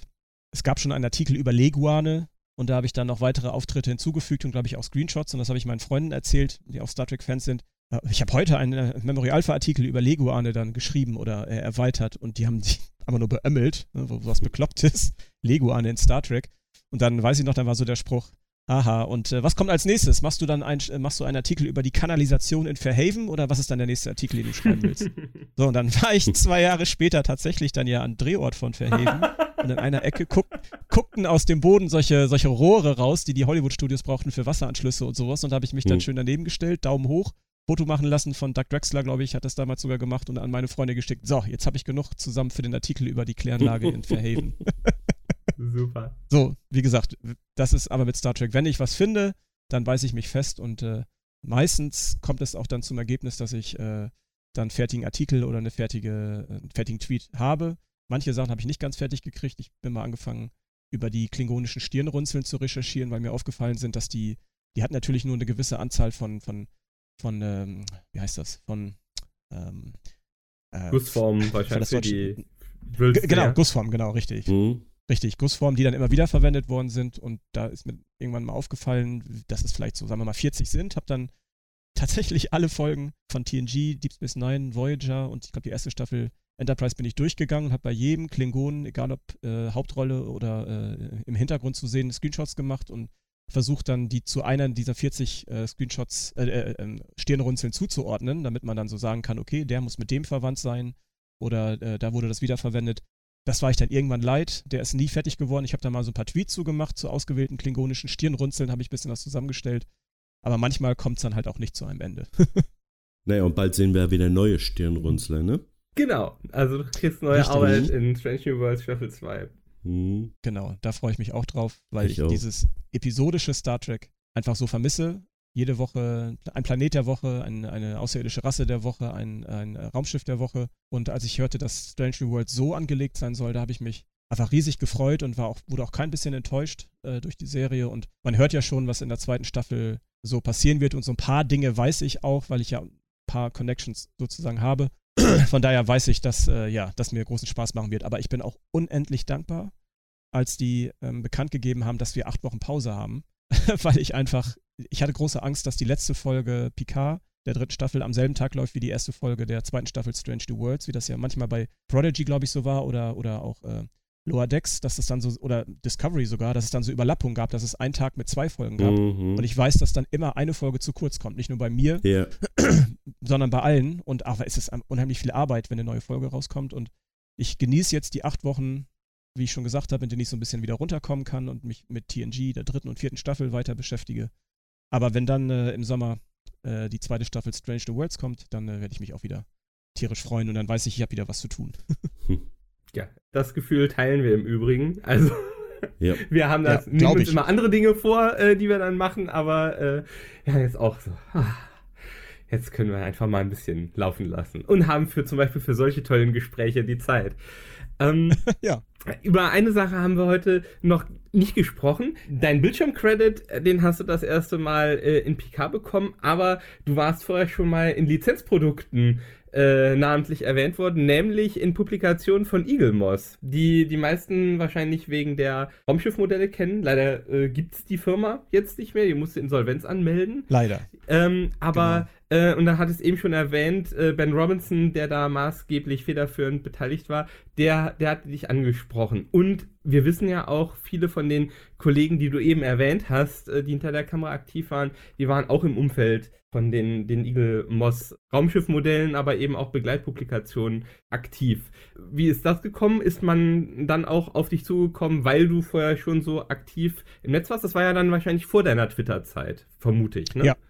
Also ich glaube, dass ähm, äh, Ben Robinson und Rick Sternbach, die haben ja vor, bevor es diese Raumschiffbücher von Eagle Moss gab, haben die zusammengearbeitet an dem Haynes Guide Klingon Bird of Prey Owners Workshop Manual. Der ist vor wie vielen Jahren rausgekommen? Eine Weile. Er steht auch bei mir im Regal und es ist so eine ganz leichte Staubschicht drauf. Genau. 2002, oh Gott, das sind elf Jahre. Elf Jahre ist das her. Und äh, das Buch, das Buch hatte ich mir dann auch zu Weihnachten gewünscht oder gekauft. Und äh, ich hatte komplett vergessen, dass irgendwann mich Rick Sternbach mal angeschrieben hat, ob ich einen Screenshot von diesem oder jedem Raum auf dem Bird of Prey hätte. Und da habe ich nicht weiter nachgefragt, wofür er das braucht. Habe einfach gesagt, ja, schicke ich dir. Habe ich gemacht und ähm, dann bekam ich das Buch und habe mir das dann an Weihnachten angeguckt und habe dann vorne bei den Danksagungen reingeguckt. Nicht, weil ich erwartet habe, dass da irgendwas steht. Ich hatte es ja komplett vergessen, sondern ähm, um zu gucken, äh, welche anderen Leute da mitgearbeitet haben, die ich auch kenne aus Star Trek. Und da stand dann plötzlich Jörg Hillebrand. Und Bernd Schneider, sehe ich, wenn ich hier das gerade öffne. Die hatten dann sich beide bei mir bedankt oder bei Bernd bedankt für die, unsere Recherche, die wir zu den Raumschiffen schon gemacht haben. Und ich glaube, so ist dann Ben wahrscheinlich auf mich aufmerksam geworden, weil er ja an dem Buch mitgeschrieben hat oder das Buch mhm. geschrieben hat zusammen mit Rick. Und dann hatte er mich bei Facebook als Freund geaddet und ich habe es, glaube ich, erst mehrere Wochen oder Monate später habe ich dann so mir die Freundschaftsanfragen angeguckt, die gekommen sind und habe dann auf Ja endlich geklickt und dann kam hm. kurze Zeit später dann direkt ein, äh, eine Nachricht. Das waren noch nicht die Bücher, das waren dann zu, zu dem Zeitpunkt nur die Raumschiffmodelle, für die es aber ja diese Magazine äh, dann immer gab. Ob ich da ähm, irgendwelche Screenshots hätte von dem und dem Raumschiff oder ob ich da ein bisschen mit sozusagen arbeiten könnte. Und äh, ja, so ist es dann gekommen, dass ich ähm, also es war unterschiedlich. Manchmal war das so, dass klar wurde, dieses Raumschiff soll als nächstes äh, äh, rauskommen. Die äh, Magazinserie ist wieder verlängert worden. Hast du dazu irgendwelche Screenshots oder äh, irgendwelche Aufnahmen, weil die ja wussten, dass ich damals schon diese ganzen Raumschiff-Artikel geschrieben hatte. Und dann habe ich halt immer alles zusammengesucht, was ich an Bildern, an, an Screenshots oder auch an äh, Zusatzmaterial aus den DVD-Special Features, wo man vielleicht mal ein Modell ein bisschen besser sieht, finden konnte, was ich im Internet irgendwie von alten, gar nicht mehr existierenden Star Trek Raumschiff-Seiten äh, es gab mal eine Seite, die Star Trek Guardian, die besuche ich immer noch in der Wayback Machine. Die gibt es schon seit vielen, vielen Jahren nicht mehr, aber man kann teilweise immer noch auf die Bilder zugreifen. Da habe ich dann was zusammengestellt und das zugeschickt. Und das fing dann erstmal so an und dann später kam es, dass ich dann von den Leuten, die die Raumschiffmodelle gebaut haben, als CG-Modell nachgebaut haben, dann auch deren quasi so Zwischenstand bekam. Also so sieht das Schiff jetzt im Moment aus. Fällt dir irgendwas auf, fehlt noch irgendwas oder ist irgendwas falsch? Und ähm, dann habe ich das mit den Screen Screenshots verglichen und dann quasi so noch gesagt, da, das müsste ein bisschen länger sein oder da fehlt noch dieses Teil oder so. Das habe ich dann bei, bei ähm, etlichen Raumschiffen gemacht, unter anderem auch beim Promelianischen Schlachtkreuzer, was ich einfach ein total cooles Raumschiff finde. Das, ja eine, das Modell hat ja auch eine interessante Geschichte, mhm. war ja ursprünglich für einen Horrorfilm mal gemacht worden. Dann brauchten die plötzlich ein anderes Raumschiff und haben das dann gemietet für diese Folge und äh, ja, da habe ich dann so ein bisschen mitgearbeitet. Dazu muss ich, äh, erinnert mich daran, dass ich zum Promelianischen Schlachtkreuzer, Promelianischen Schlachtkreuzer gleich noch kurz was erzähle. Mhm. Ähm, und das war halt dann mit anderen Raumschiffen auch so und äh, mal mehr, mal weniger. Manchmal habe ich auch gedacht, hm, vielleicht schicken die mir jetzt davon gar nicht mehr so diesen Zwischenstand, weil ich dann doch zu penibel bin bei irgendwelchen kleinen Details, die man später zwar in dem CG-Modell noch erkennen kann, aber bei diesem kleinen Plastik- und Metallmodell äh, äh, Modell gar nicht mehr zu sehen sind. Und wie gesagt, dann kamen die Bücher raus und da ging es dann auch darum, ähm, nicht mehr nur das Modell möglichst originalgetreu als CG-Modell nachzubauen, sondern dann alle Raumschiffe von A bis K aus dem Alpha- oder Beta-Quadranten dann erstmal zusammenzustellen, zu gucken, von welchen Raumschiffen gibt es schon CG-Modelle, welche müssen neu erstellt werden und auf was muss man achten. Dann äh, habe ich dann äh, die Listen, die vorläufigen Listen bekommen und habe dann noch zum Beispiel ergänzt, welche Raumschiffe fehlen oder welche ähm, falsch vielleicht sind. Habe dann die Rohfassung des Buches bekommen und dann gelesen und geschaut, wo noch Fehler sind oder wo noch irgendwas ergänzt werden muss. und das dann zurückgeschickt. Und ja, so ist das einfach entstanden. Und ich habe natürlich auch die Modelle alle fleißig gekauft, stehen auch alle äh, hier in verschiedenen Räumen äh, in Regalen. Als ich meinen Dachboden ausgebaut habe, war von vornherein klar, dass die, die Schrägen äh, so, der Kniestock so hoch angelegt wird, dass da Ikea-Regale drunter passen, in die ich dann die Raumschiffmodelle stellen kann, weil ich einfach keinen Platz mehr unten hatte in den anderen Räumen. Und äh, dann ist leider äh, Eagle Moss ja Konkurs gegangen. Ganz, ganz traurig, weil man hat ja gesehen jetzt in der neuen Staffel Picard oder auch in den anderen Serien, wie viele coole neue Raumschiffe ja. da zu sehen waren. Und das war ja jahrelang lief diese Serie und äh, man hat sich immer gefreut, äh, wenn man dann eine neue Folge sah, da wusste man, ah, das Raumschiff ist cool. Warten wir anderthalb Jahre, dann habe ich es in meinen Händen, weil es von Eagle Moss als Modell veröffentlicht wird. Und man hat das jetzt immer noch. Man guckte sich dann so die neuen Raumschiffe an in Picard und in Strange New Worlds und denkt so, ja, bald habe ich es. Und dann merkt man, ach nee, geht ja nicht mehr, gibt's nicht mehr. das heißt, Corgi hat noch nicht geklingelt und gefragt, ob du helfen würdest. Dann. Ich habe noch von niemandem was bisher gehört. Es wird sicherlich neue Raumschiffmodelle geben und die werde ich auch alle fleißig kaufen. Äh, und wenn jemand irgendwo meine Hilfe möchte und ich vielleicht da Input geben darf oder kann, mache ich das gerne. Aber ich weiß auch noch nichts Neues. Und ja. angenommen, ich wollte jetzt noch mal einen promelianischen Schlachtkreuzer auflegen. äh, was, ja. was müsstest du mir da noch Wichtiges zu erzählen? Nein, eigentlich gar nicht Wichtiges, nur was Lustiges, was ich so cool fand. Ja. Äh, erstmal, dass ich an dem Modell dann mitarbeiten durfte, weil ich das, weil ich das Schiff so cool finde. Und ähm, äh, ich hatte vor Ewigkeiten, hatte ich Ben Robinson mal gesagt, wenn ihr irgendwann mal eine Special Edition machen, das ist wirklich, das ist acht Jahre her oder so, wenn ihr eine Special Edition von dem Raumschiff machen wollt, dann verkauft das doch mal in der Flasche. Denn in der einen Folge sagt Picard, oh, ja. äh, dass er, dass er mal ein, sicherlich auch ein promelianisches Schiff in der, in der Flasche hatte. Mhm. Äh, das wäre doch, das würden etliche Fans würden das sicherlich dann kaufen. Da hat, ich glaube, Ben noch nicht mal darauf geantwortet, weil es dann andere Sachen gab, die wichtiger waren, äh, das nächste Raumschiffmodell dann äh, zu machen. Und als ich bei Star Trek Picard dann angefangen habe zu arbeiten, eine der ersten Sachen, da kam gerade so ein neuer Trailer raus für die, für die äh, zweite Staffel, wo man, glaube ich, nur so Picard Schreibtisch sieht. In seinem, in der hm. ersten Staffel hatte er ja noch hm. diesen, ich weiß schon mal, wie der heißt, aber in der zweiten war es ja dann und in der dritten seine Bibliothek. Und dann sah man schon so ein paar coole Sachen da drauf, äh, wo ich mich so gefreut habe, dass die dann endlich wieder zu sehen sind.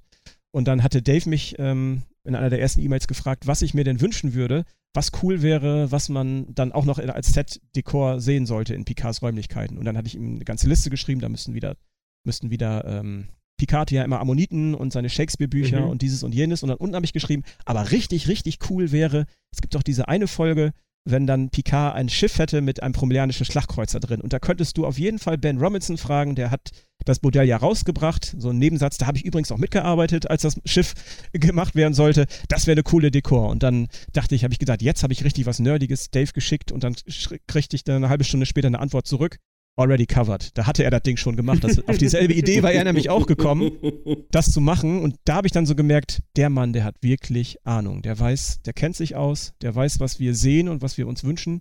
So richtig Hardcore, nicht Hardcore, aber Leute, die die Serie einfach unendlich lieben und schon im Detail geguckt haben, der weiß das. Und äh, das hat sich sehr früh dann schon rausgestellt und hat sich immer wieder bestätigt bei Dave Blass. Und äh, deswegen wollte ich die Geschichte noch erzählen, dass ich dann so richtig klug sein wollte und wollte dann den Schlagkreuzer vorschlagen als Set-Dekor und dann hat er nur geantwortet, haben wir schon längst. das war eine hm, coole Geschichte. Schön. Also ich kann über Dave eigentlich nur, ich, ich kann gar nicht aufhören, über den, den zu loben. Ähm, man sieht ja wirklich viel, viel Lob, was er bekommt für das Set-Design in, in der zweiten und dritten Staffel ähm, Picard im Internet und das ist alles sowas von verdient. Also jemand, der sich sowas von reinkniet und auch so viel Ahnung von der Thematik hat, dem verdanken wir, dass solche Leute, die wie du gerade gesagt hast, für dich ja auch Helden sind, äh, Christopher wie Mike Okuda und Doug Drexler und John Eves, dass die alle wieder mitarbeiten an diesen Staffeln. Die hat er zurückgeholt, weil er auch gesagt hat, wir brauchen diese, diese Stimme, wir brauchen diese Leute, die, die, wir brauchen die Kontinuität, die diese Ahnung haben. Die hat er zurückgeholt. Mit denen durfte ich dann, ja, indirekt, weil ich die ganze Zeit hier er war, aber dann auch zusammenarbeiten. Und das war einfach eine unheimlich positive Erfahrung. Äh, reiht sich in die lange Liste der anderen positiven Star Trek-Erfahrungen, die ich in meinem Leben gemacht habe, ein der ist äh, wirklich ganz, ganz, ganz wichtig gewesen. Und hoffentlich wird auch bei weiteren Star Trek-Serien, wenn alles gut läuft und es die geben wird, weiterhin dann wieder gefragt werden, ob er mitarbeiten möchte. Das kann ich, kann ich nicht, deut nicht deutlich genug sagen, wie viel ich Dave verdanke, dass ich da jetzt äh, mitarbeiten durfte und, und ja, tatsächlich meinen Namen in den Credits lesen kann. Aber wie viel wir alle, alle ihm verdanken können. Und natürlich Terry Matalas, den darf ich auch nicht vergessen, dass diese Staffel so geworden ist, wie viele von uns sich das gewünscht haben. Da hat er viel Anteil dran. Und äh, wie gesagt, viele Dinge, die ich dann so mal vorgeschlagen durfte oder wo ich nachgefragt wurde, die ich dann eins zu eins in den Folgen wiedergefunden habe, wo ich dann gedacht habe, wow, also so einfach so ein Fan hier aus Deutschland, dem, dem hat man vertraut und das hat man umgesetzt und deswegen freut mich das, wenn ich dann, also es gab etliche Dinge bei Twitter sowieso in der zweiten Staffel, wo ich dann geschrieben habe, oh mein Gott, habt ihr gesehen, dieses und jenes kann man da im Hintergrund sehen, wo ich wusste, das ist eine Sache, die ich vorgeschlagen hatte, aber das ist dann wirklich übernommen worden und äh, ja, das ist einfach, das verdanken wir ihm und äh, deswegen, das wollte ich jetzt nochmal ganz deutlich sagen. Der hat Ahnung, der ist menschlich, ein super korrekter Mensch, dass mein Name in den Credits auftaucht. Das weiß ich, dass ich das ihm und seinem Team verdanke auf jeden Fall. Kann man ja auch stolz drauf sein. Danke, Jörg, für diesen, für diesen tollen Erfahrungsbericht. Es hat uns richtig viel Spaß gemacht, von dir zu hören und haben uns auch zusammen mit dir gefreut. Wenn es einer verdient hat, dann du. Ähm, wir haben natürlich noch eine Frage, die müssen wir äh, pauschal stellen, auch wenn du dann im Zweifelsfall uns anlügst, weil du ein NDA unterschrieben hast. Ist es damit denn jetzt vorläufig vorbei? Oder ähm, bist du schon angefragt worden für etwas, was in der Zukunft liegt, was wir noch nicht gesehen haben? Kein Kommentar. Okay. So lassen wir es dann, so lassen wir es dann stehen. Haben wir dir eine, eine wichtige Frage nicht gestellt, die wir hätten stellen sollen, äh, wo du dich eigentlich schon den ganzen Tag drauf gefreut hast, dass du dazu nochmal was sagen möchtest? Fällt mir so nichts ein. Ich merke nur, dass ich eigentlich den ganzen Tag über Star Trek reden könnte und dass ich tatsächlich uh. doch schon ja. eine Menge, das wird mir dann in solchen Situationen erst klar, dass ich schon eine Menge irgendwie erlebt habe, im Zusammenhang mit Star Trek und das zeigt mir einfach nochmal, was ich immer sage, wenn ich gefragt werde, das ist wieder rote Faden, der sich durch mein Leben zieht. Immer wieder äh, Glücksmomente und äh, jeden Tag präsent, manchmal fast gar nicht, manchmal dann doch viel stärker, weil ich lange an irgendwas recherchiere oder schreibe. Aber nee, also wir werden sicherlich irgendwelche Fragen oder Geschichten einfallen, die ich gerne erzählt hätte, wenn, äh, wenn wir gleich das Gespräch beenden. Aber es gibt ja irgendwann nochmal andere Gelegenheiten, dass man noch mehr erzählen kann. Genau, also wenn dir da noch genau. was einfällt, jederzeit wieder gerne jetzt erstmal an der Stelle vielen, vielen Dank, dass du jetzt zwei Stunden für uns Zeit genommen hast und uns hast teilhaben lassen. Vielen Dank euch für die, äh, für die tollen Fragen. Vielen, vielen Dank. ja, ja ich, wir hoffen, es hat dir auch Spaß gemacht. Ich hatte eine riesen ja. Gaudi. Ja, und, ich auch. Ähm, Sehr schön. Ja. Und ich hatte hier so viele Fragen auf meinem Zettel, die du alle schon von alleine beantworten beantwortet hast. ne, das war gemein, nicht, ne? Ich auch. gar keine stellen musste, aber das ist schön, das ist cool so. Ich habe wirklich, hätte ich dich gesehen, hätte ich wahrscheinlich an deinen Lippen geklebt, aber ich habe wirklich gerne zugehört. Es hat mir richtig viel Spaß gemacht und ja, toll, kann ich nur sagen.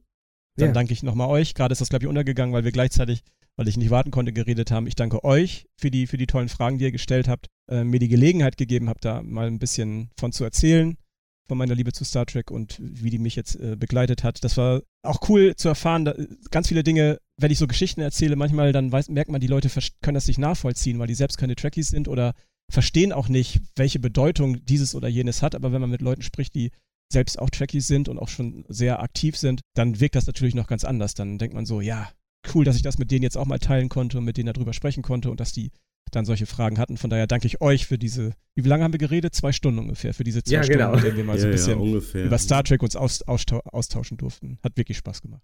Schön. Nehmen wir einfach so an, wobei wir, wir könnten jetzt äh, ja in, in Twitter unseren, unseren Status jetzt als, als Jörg zertifiziert. Wir sind jetzt echte Star Trek-Fans. Das ist statt Verification Badge. Packen wir das jetzt an unseren Twitter-Account.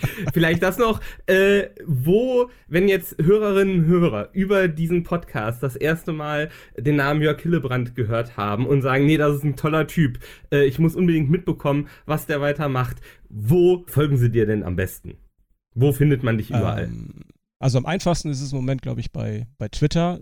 Äh, einfach, ich glaube, man muss einfach nur Jörg Hillebrand Twitter googeln, dann findet man äh, ein paar andere sicherlich, die auch so heißen, aber dann bei Star Trek, dann wird man schnell fündig. Ähm, ich, äh, alles, was ich bei Twitter poste, teile ich dann auch am selben Tag bei Mastodon. Und wer dann Dinge lesen möchte, die ich vor längerem mal geschrieben habe, der guckt sich dann natürlich Ex Astris Scientia an, Bernd Schneiders Star Trek-Seite ja, viele, viele äh, Dinge werden aktualisiert, die ich bei Twitter poste zu den äh, TNG-Artikeln, aber viele alte Artikel kann man da auch finden. Wenn man da sich so ein bisschen, man kann sich in der Seite verlieren, weil da gibt es wirklich viele, viele äh, Artikel zu kleinen Details und wenn man solche Dinge liebt, dann äh, ja, wird man da auf jeden Fall auch fündig. Ich glaube, da, das sind so die Dinge, also Twitter, Mastodon und Ex Astris Scientia, da kann man mich äh, finden. Auf Englisch natürlich, ist alles auf Englisch. Jo. Genau. Wir drücken dir auf jeden Fall für alle künftigen Unternehmungen die Daumen und ja, denke, du hast auch ganz viele aus dem Fandom, äh, deutsch und international dabei auf deiner Seite. Und ja, wünschen dir auf jeden Fall weiterhin viel Spaß damit und freuen uns auf jeden Fall, wenn wir dann bei Zeiten wieder voneinander hören.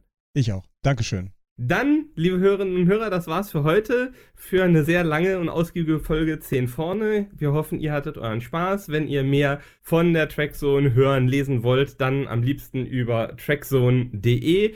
Äh, gebt uns gerne auch Feedback zu dieser Folge.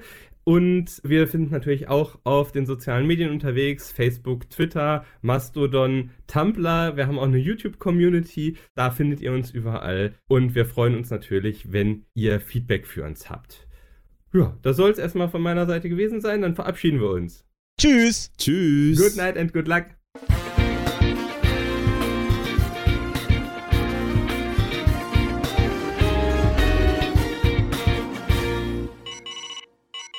Red Alert und hergehört.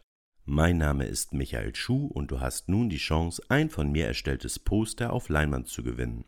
Notiere dir dazu einfach alle Lösungswörter, die wir in unseren Podcasts versteckt haben. Das dritte Lösungswort lautet Borg. Und die anderen beiden Lösungswörter findest du in unseren On-Screen-Podcast zu Star Trek PK Folge 9 und 10. Alle weiteren Informationen zu unserem Gewinnspiel erhältst du auf www.trexon.de.